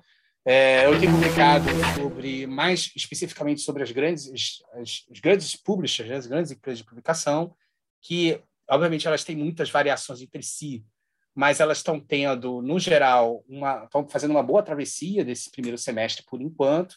Né? Isso é importante para a gente entender é, que talvez essas empresas tenham, tenham criado mecanismos para poder fugir ou pelo menos mitigar a crise. Então, mas de maneira geral, cara, assim, a gente vai, vai ser um período difícil, tá? Vai ser um período difícil. Essa crise, ela deve, ela deve persistir. É, o pico dela começa no final do ano, né? No, antes do final do ano até, o, até um pouco do ano que vem e ela só vai começar a perder um pouco o fôlego no final do ano que vem. E isso vai impactar todo mundo, vai impactar nossas vidas de uma maneira direta, os custos de vida ficam caro, tudo fica muito caro. É, o, o mobile ele tem uma, uma, ele tem uma ele tem respostas diferentes, porque como o custo de vida fica mais caro, as pessoas evitam alguns tipos de entretenimento como ir ao cinema. Só que assim a vida, principalmente quando tá, tá difícil, né, de pagar as contas, você precisa de mais entretenimento, né? Quero me distrair, né? Quero me distrair. Então há uma tendência de aumento de downloads, né? Porque as pessoas vão procurar. Mas assim, é, é os gastos, é, isso não significa necessariamente aumento dos gastos. Isso talvez possa indicar, talvez possa indicar é, tendências de aumento, por exemplo, de monetização via ads, etc. Né? Então, que já era uma tendência que estava uhum. ocorrendo. Então, isso talvez é coisa a se testar, é coisa a se verificar. E, mas a gente vai passar por um período aí apertado e, e, que, e que vai exigir aí muito mais esforço nosso para atravessar. Mas a empresa, a, a, indústria de mobile, ela tem a característica de ser bem resiliente, a indústria de jogos de maneira geral, resiliente a crises, né? Porque é isso. É, dentro do entretenimento, a gente tem a melhor relação custo-benefício, né? Mesmo quando a gente olha para console de maneira geral, né? Porque você joga mais tempo, você fica muito tempo, você, mais pessoas podem usar muito tempo, né? Muito tempo. Então, assim, é, a gente é uma empresa dentro do, da economia criativa, a gente é uma empresa, é uma indústria resiliente, mas é recessão é recessão, parceiro. Então, vamos ver onde é que isso vai dar. É, exato. Boa. Cara, acho que né, começando a tangibilizar um pouco como isso afeta o jogo em si, né, ou os jogos em si, tipo, somando esses fatores macroeconômicos que o, que o Carlos falou, com é, uma indústria cada vez mais competitiva e aí o custo de aquisição de usuário está subindo cada vez mais, porque no fim das contas comprar usuário é um leilão. Quem pagar mais vai, apare vai aparecer a propaganda na tela da pessoa. Uhum. É leilão, vai subindo, vai subindo, vai subindo. E você já apresentou propaganda para metade do mundo. A outra metade ou não vai ver, ou você vai ter que mostrar de novo para essa metade. Começa a subir o preço disso. Então, com, os, com esse cenário macroeconômico, os custos de aquisição subindo e ainda cada vez mais, né, é uma indústria muito datada, muito drivada por dados, né, é, principalmente a questão de usuários. E cada vez mais o acesso a dados sendo restringido, a Apple, né, ela luta, né, não luta, mas ela, ela preza bastante pela privacidade do usuário, isso começa a dificultar muito para as grandes é, publishers. E aí isso começa a justificar um pouco do movimento delas de diversificar o portfólio, ou seja, comprar outros estúdios que têm especialidades, né, expertise em gêneros diferentes do que eu tenho no meu portfólio. E com isso eu consigo ter uma gama de usuários muito mais ampla, um universo de dados dentro do meu controle muito mais amplo. Então, um dos movimentos de consolidação do mercado que ainda vem acontecendo, inclusive notícia de hoje, a Unity e a Iron Source estão fundindo. Exato, bem lembrado. Então, é um exemplo de como as, as indústrias estão se protegendo para ter um volume massivo de dados sem depender dos canais de distribuição, né? Que hoje muito focado em Google e Apple, né? Então, é, isso também vai refletindo é, como os jogos são, os novos jogos vão surgindo no mercado, porque eu tenho que, né, stand out in the crowd, né? Tipo, eu tenho que chamar atenção na multidão, eu tenho que ter um fator viral, eu tenho que ter algum diferencial para ampliar meu funil de aquisição. E um exemplo disso para mim são os jogos que eu chamo de a indústria tem chamado de hybrid casual, que ele tem um apelo visual de um hyper casual, mas ele tem sistemas de monetização IAP, ele tem progressão, ele tem metagame, então ele é um casual, mas ele apela para um público de hiper casual. Isso você está ampliando seu funil de aquisição sem necessariamente investir dinheiro. Pelo contrário, você está economizando, porque o custo de comprar um jogador muda muito. Então, um dos movimentos é o surgimento desses hybrid casuals que você vê a propaganda e fala: Meu, ah, vou jogar esse jogo. Uma pessoa que joga um hyper casual, geralmente ela não vai se interessar para os jogos é, mais mid-core, é, ou às vezes até jogos casuais, porque ela, ela acha que é jogo. Ela nem se considera gamer, né? Começa por aí. É, exato. Ela acha que é, ela não vai nem entender ou não vai gostar. Mas quando você traz esse apelo visual do jogo que ela está acostumada a baixar, quando ela baixa o jogo, o jogo aos poucos vai mostrando que ele é mais complexo, né? Ele tem, ele é mais completo, vai mais profundo. Essa pessoa fica lá e eventualmente vai gastar dinheiro. Então você ampliou seu funil de aquisição, você consegue trazer 10 vezes mais pessoa para o seu jogo do que se você colocasse um apelo visual é, de mais cartunesco ou mais dark, assim, mais midcore. Então, esse é um dos movimentos que eu vejo que, que vem, vem influenciando ali de mercado, cada vez mais jogos surgindo assim. Acho que um grande exemplo, até um jogo que a gente estudou, é o Art of War. É, uhum, sim, que, total. Cara, é um, eu achava que era um hyper casual. Eu via propaganda e falava, pô, o que que esse... Aí eu vi o Sensor Tower fazendo mais de milhão. Eu falei, que? Não é possível. Como assim, né? Esses, esses, esses tempos eu vi um que é o Tower, Tower Clash, se eu não me engano. Ele é um gráfico que parece que eu, Giovanni, que não sei mexer na Unity, abri na Unity e, e botei uns assets aleatórios lá. Visualmente é muito porco. E o jogo tá fazendo, cara, um milhão de receita AP mês. Só que quando você vai ver, ele é um 4x. Ele é um jogo de estratégia. Mas o gráfico é de um hyper casual.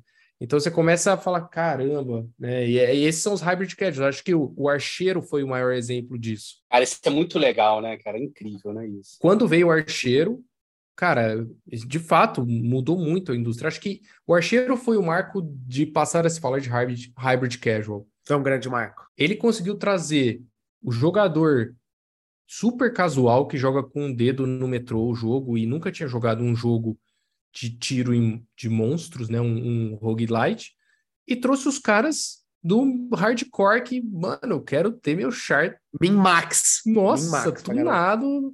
E eu quero ser o primeiro do ranking. E, e eles começaram a pedir PVP, pois PVP. Só que ele conseguiu pegar os dois públicos, né? Então, esse é um exemplo. O Archer é um grande exemplo de hybrid casual. E eu acho que o outro movimento da indústria que a gente pode começar a ver mais já existe muito forte, mas cada vez mais, é, justamente para reduzir esse custo de aquisição, para facilitar a entrada de novos jogadores no jogo, é a utilização de IPs nos jogos. É, a gente é sabido que quando você tem um jogo, sei lá, um jogo de futebol, e você coloca uma IP em cima dele, é, de um time de futebol, sei lá, do Neymar, cara, o custo de aquisição cai 10 vezes. Fato. Vale muito, né? Então, se você tem um jogo de luta, você põe a IP do UFC em cima, vai cair 10 vezes o custo de aquisição. E às vezes essa é a diferença de um jogo que vai vencer no mercado e um jogo que é bom, mas não vai conseguir comprar o usuário, ele não vai conseguir ter visibilidade, tem toda a questão do algoritmo das lojas por trás, é, e aí é uma bola de neve que, se você atinge um certo grau de relevância, vai embora. Se não, você é só some na multidão. É, bom, já anotei tudo isso aqui, já, já muito obrigado a todas as informações, vocês estão dispensados. Brincadeira. Bom, a gente vai para a última perguntinha, a nossa clássica perguntinha do podcast. Imagino que todo mundo que ouve já sabe qual é ela. Eu queria de vocês dois algumas indicações. Eu queria algumas indicações de vocês de joguinho que a gente tem que jogar. Então, indiquem um jogo que vocês estão jogando, que vocês gostaram muito. Pode ser mobile, pode não ser mobile, pode ser o jogo que vocês quiserem. E também pessoas que vocês acham que a gente e a galera que está ouvindo deveria seguir para aprender mais sobre análise de mercado, sobre a profissão de vocês, ou sobre tudo que vocês trabalham em geral, sobre o desenvolvimento de jogos. Então, vamos conversar com o Carlos, ordem alfabética. Você, joguinho e pessoa para seguir, Carlos.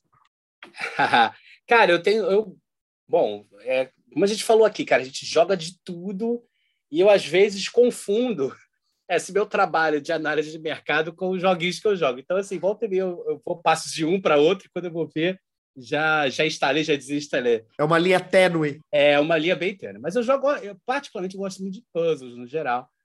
É, durante a pandemia, eu gostei muito dos jogos de Match Pair, então eu joguei os jogos da, da Lion, que é o Match Tree. Match Tile Tree. Eu gosto muito dos, das competições, das competições. Então, assim, isso é, essas coisas da tendência, né? Eu acho que todas as tendências que estão relacionadas à parte social, né? incluindo o elemento social, eu acho que vão continuar super fortes e vão é, entrar em todos os diferentes jogos. E eu gosto muito de fazer essas competições, sabe? De diferentes níveis. Às vezes, competição de um final de semana, então eu fico parado esperando gerar, girar, ter tempo para voltar para. Não estou mais o primeiro. Porra, não vou deixar parar. Então eu tenho que jogar, eu jogo mais esses puzzles no geral. É, esse puzzle de match pair, né? É, alguém para seguir, cara, eu super recomendo, sobretudo quem quer iniciar um estudo de jogos, quem está a fim de abrir um, um empreendimento, né, um grupo de colegas, o Joaquim, Joaquim Acren, não sei exatamente como se pronuncia, Ele é um hoje ele é um investidor anjo em jogos, né? E também tem um, um, um coletivo de investidores. Ele gerencia o coletivo de investidores. Ele ele teve uma empresa de jogos chamada Next Games. Ele também foi ex-Supercell e é um cara que traz muito material bacana para pensar mais voltado mesmo para a galera que quer abrir um estúdio, quer empreender. É, às vezes tem muita galera que fala assim, pô, mas será que é possível abrir um estúdio de jogos mobile, né? Porque é um terreno completamente sangrento, né? E é totalmente possível. É, você só precisa entender, obviamente, fazer essa análise de mercado que a gente tanto fez aqui, entender os diferenciais e construir uma estratégia né, de, de, de desenvolvimento mesmo de uma startup de jogos, sabe? Com as fases de teste, a gente tem uma coisa muito boa na nossa indústria, que as nossas métricas são extremamente precisas, sabe? A gente tem métricas preciosas de é, retenção. Então, se você determinada é, retenção D1, D3, ou a relação em D1, D3 não bateu, você não valida aquele jogo, você parte para outro jogo.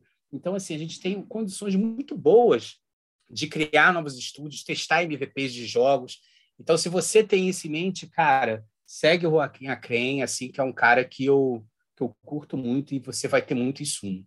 É, e, e, tem outras, uma outra pessoa um pouco mais diferente fora da indústria, mas acho que é bem legal, é o Eric Suvert, que é um cara mais ligado à, à análise de dados de mobile, né? É um cara que ele tem uma, ele é cientista de dados, então ele não fala sobre jogos, mas ele fala também sobre jogos.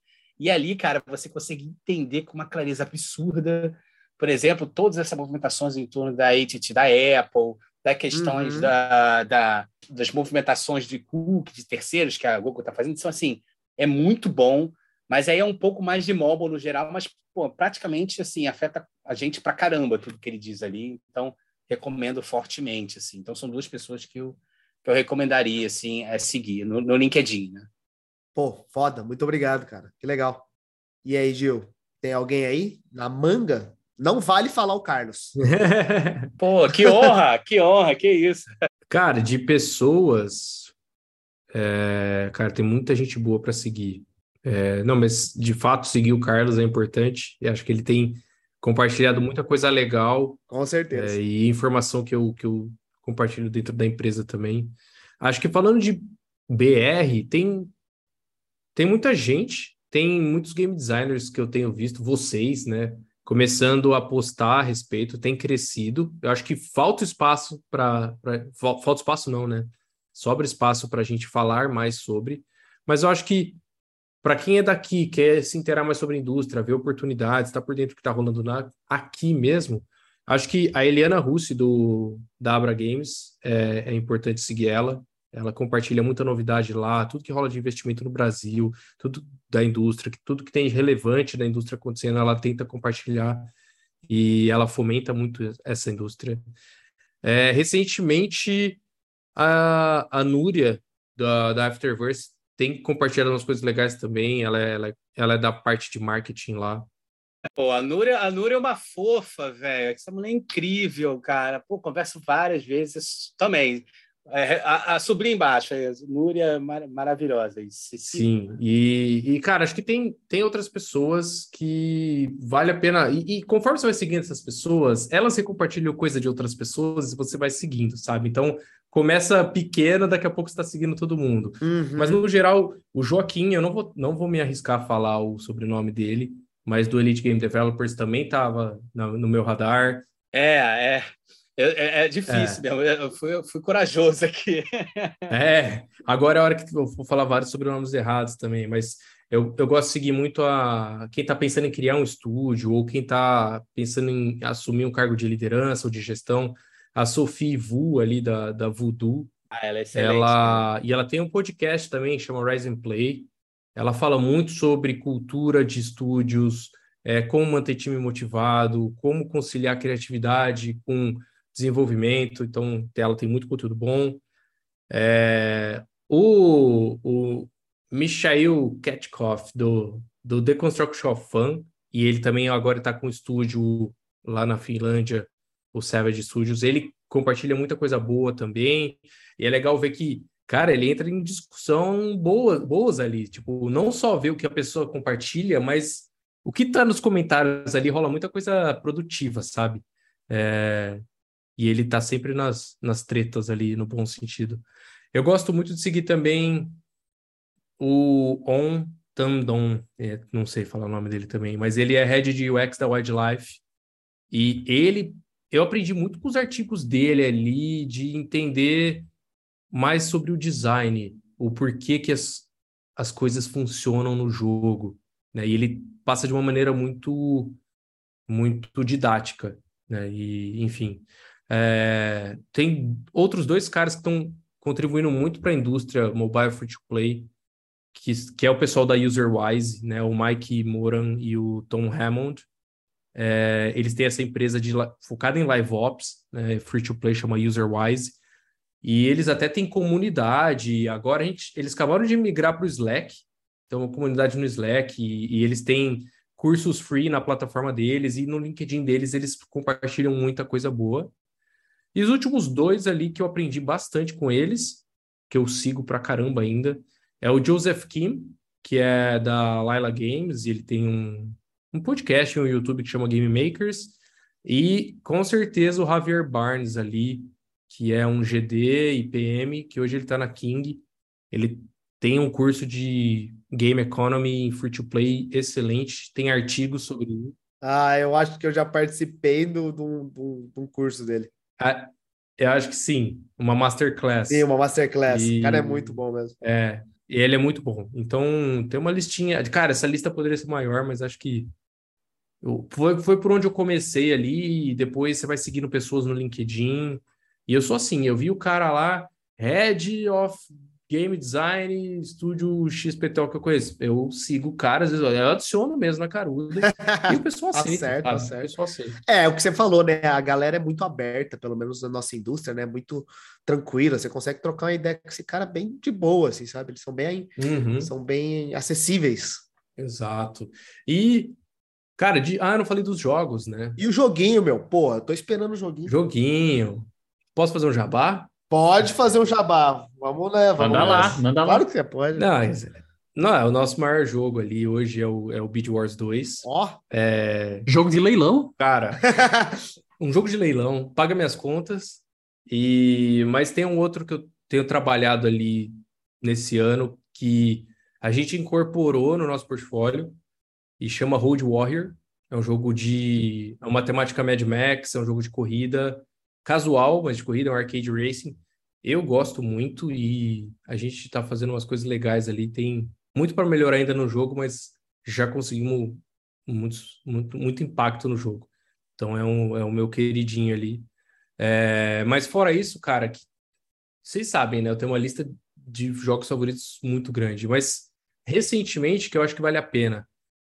O Mr. Autofire eu gosto porque ele é um, ele é um shooter que pegou muito bem a essência do archeiro, aplicou o 80-20 certinho, de onde inovar e por quê, e foi fazendo bem progressivo. Eu gosto muito do Mr. Autofire.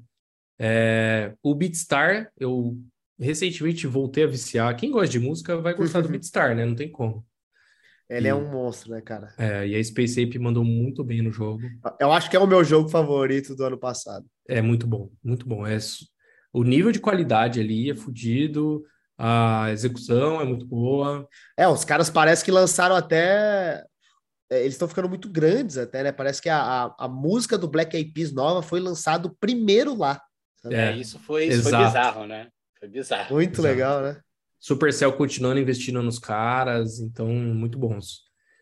É, outro que eu joguei recentemente que eu gostei foi o Kingdom Maker. Esse é um de estratégia, né? Mas mas Midcore é da, é da, é da Scopely, mas é, é de um veterano da indústria que ele fez o jogo há alguns anos e a Scopely, junto com ele, ele voltou para o mercado. É a Global Worldwide, acho que chama o estúdio. Mas basicamente é um jogo de estratégia que você cria o seu, seu, seu reino, basicamente. Mas ele tem uma pegada mais humorística, tem ele tem uma pegada de você criar o seu sua linhagem, né? Não sei se é essa a melhor palavra, mas. E, e tem toda a, a, questão de estratégia do 4x ali de batalha. Mas é um jogo interessante, eu quero jogar ele mais ainda. Ele tá começando a escalar, foi lançado esse mês, eu acho, o mês passado. É um jogo interessante. Outro dos meus nunca saíram do favoritos, o Shop Titans. Eu gosto muito desse jogo. Acho que é um jogo que consegue casar uma pegada mais RPG com algo bem casual ali.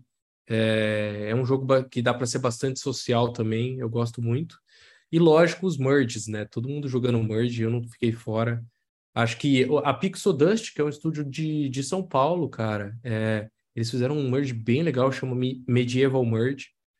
É, bem bonito, bem executado. Eles já, eles já lançaram, eles já lançaram o jogo já? Já lançaram? Já, já. Já e tá indo bem, cara. Já Pô, que bem. legal. Eu acompanho eles, eles desde o soft eu tava de olho neles, porque eu, cara, Merge, eu, eu tenho um pouco de amor e ódio, porque eu falo de Merge desde 2019 e eu vi o mercado, a oportunidade surgir e o mercado engolindo já essa oportunidade e eu só assisti, né?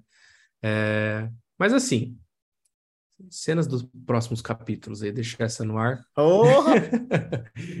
e, e além dele, eu acho que ficou muito bom. Tem o Merge Master, é, que é outro jogo legal, na linha mais medieval, mais. É, ah, tem uma, uma mais aventura, assim. E acho que dentro de Merge, o Love and Pies, é, que a narrativa dele, a, os personagens, a, a, o polimento, o juiciness desse jogo, eu não vi em nenhum outro merge. Então.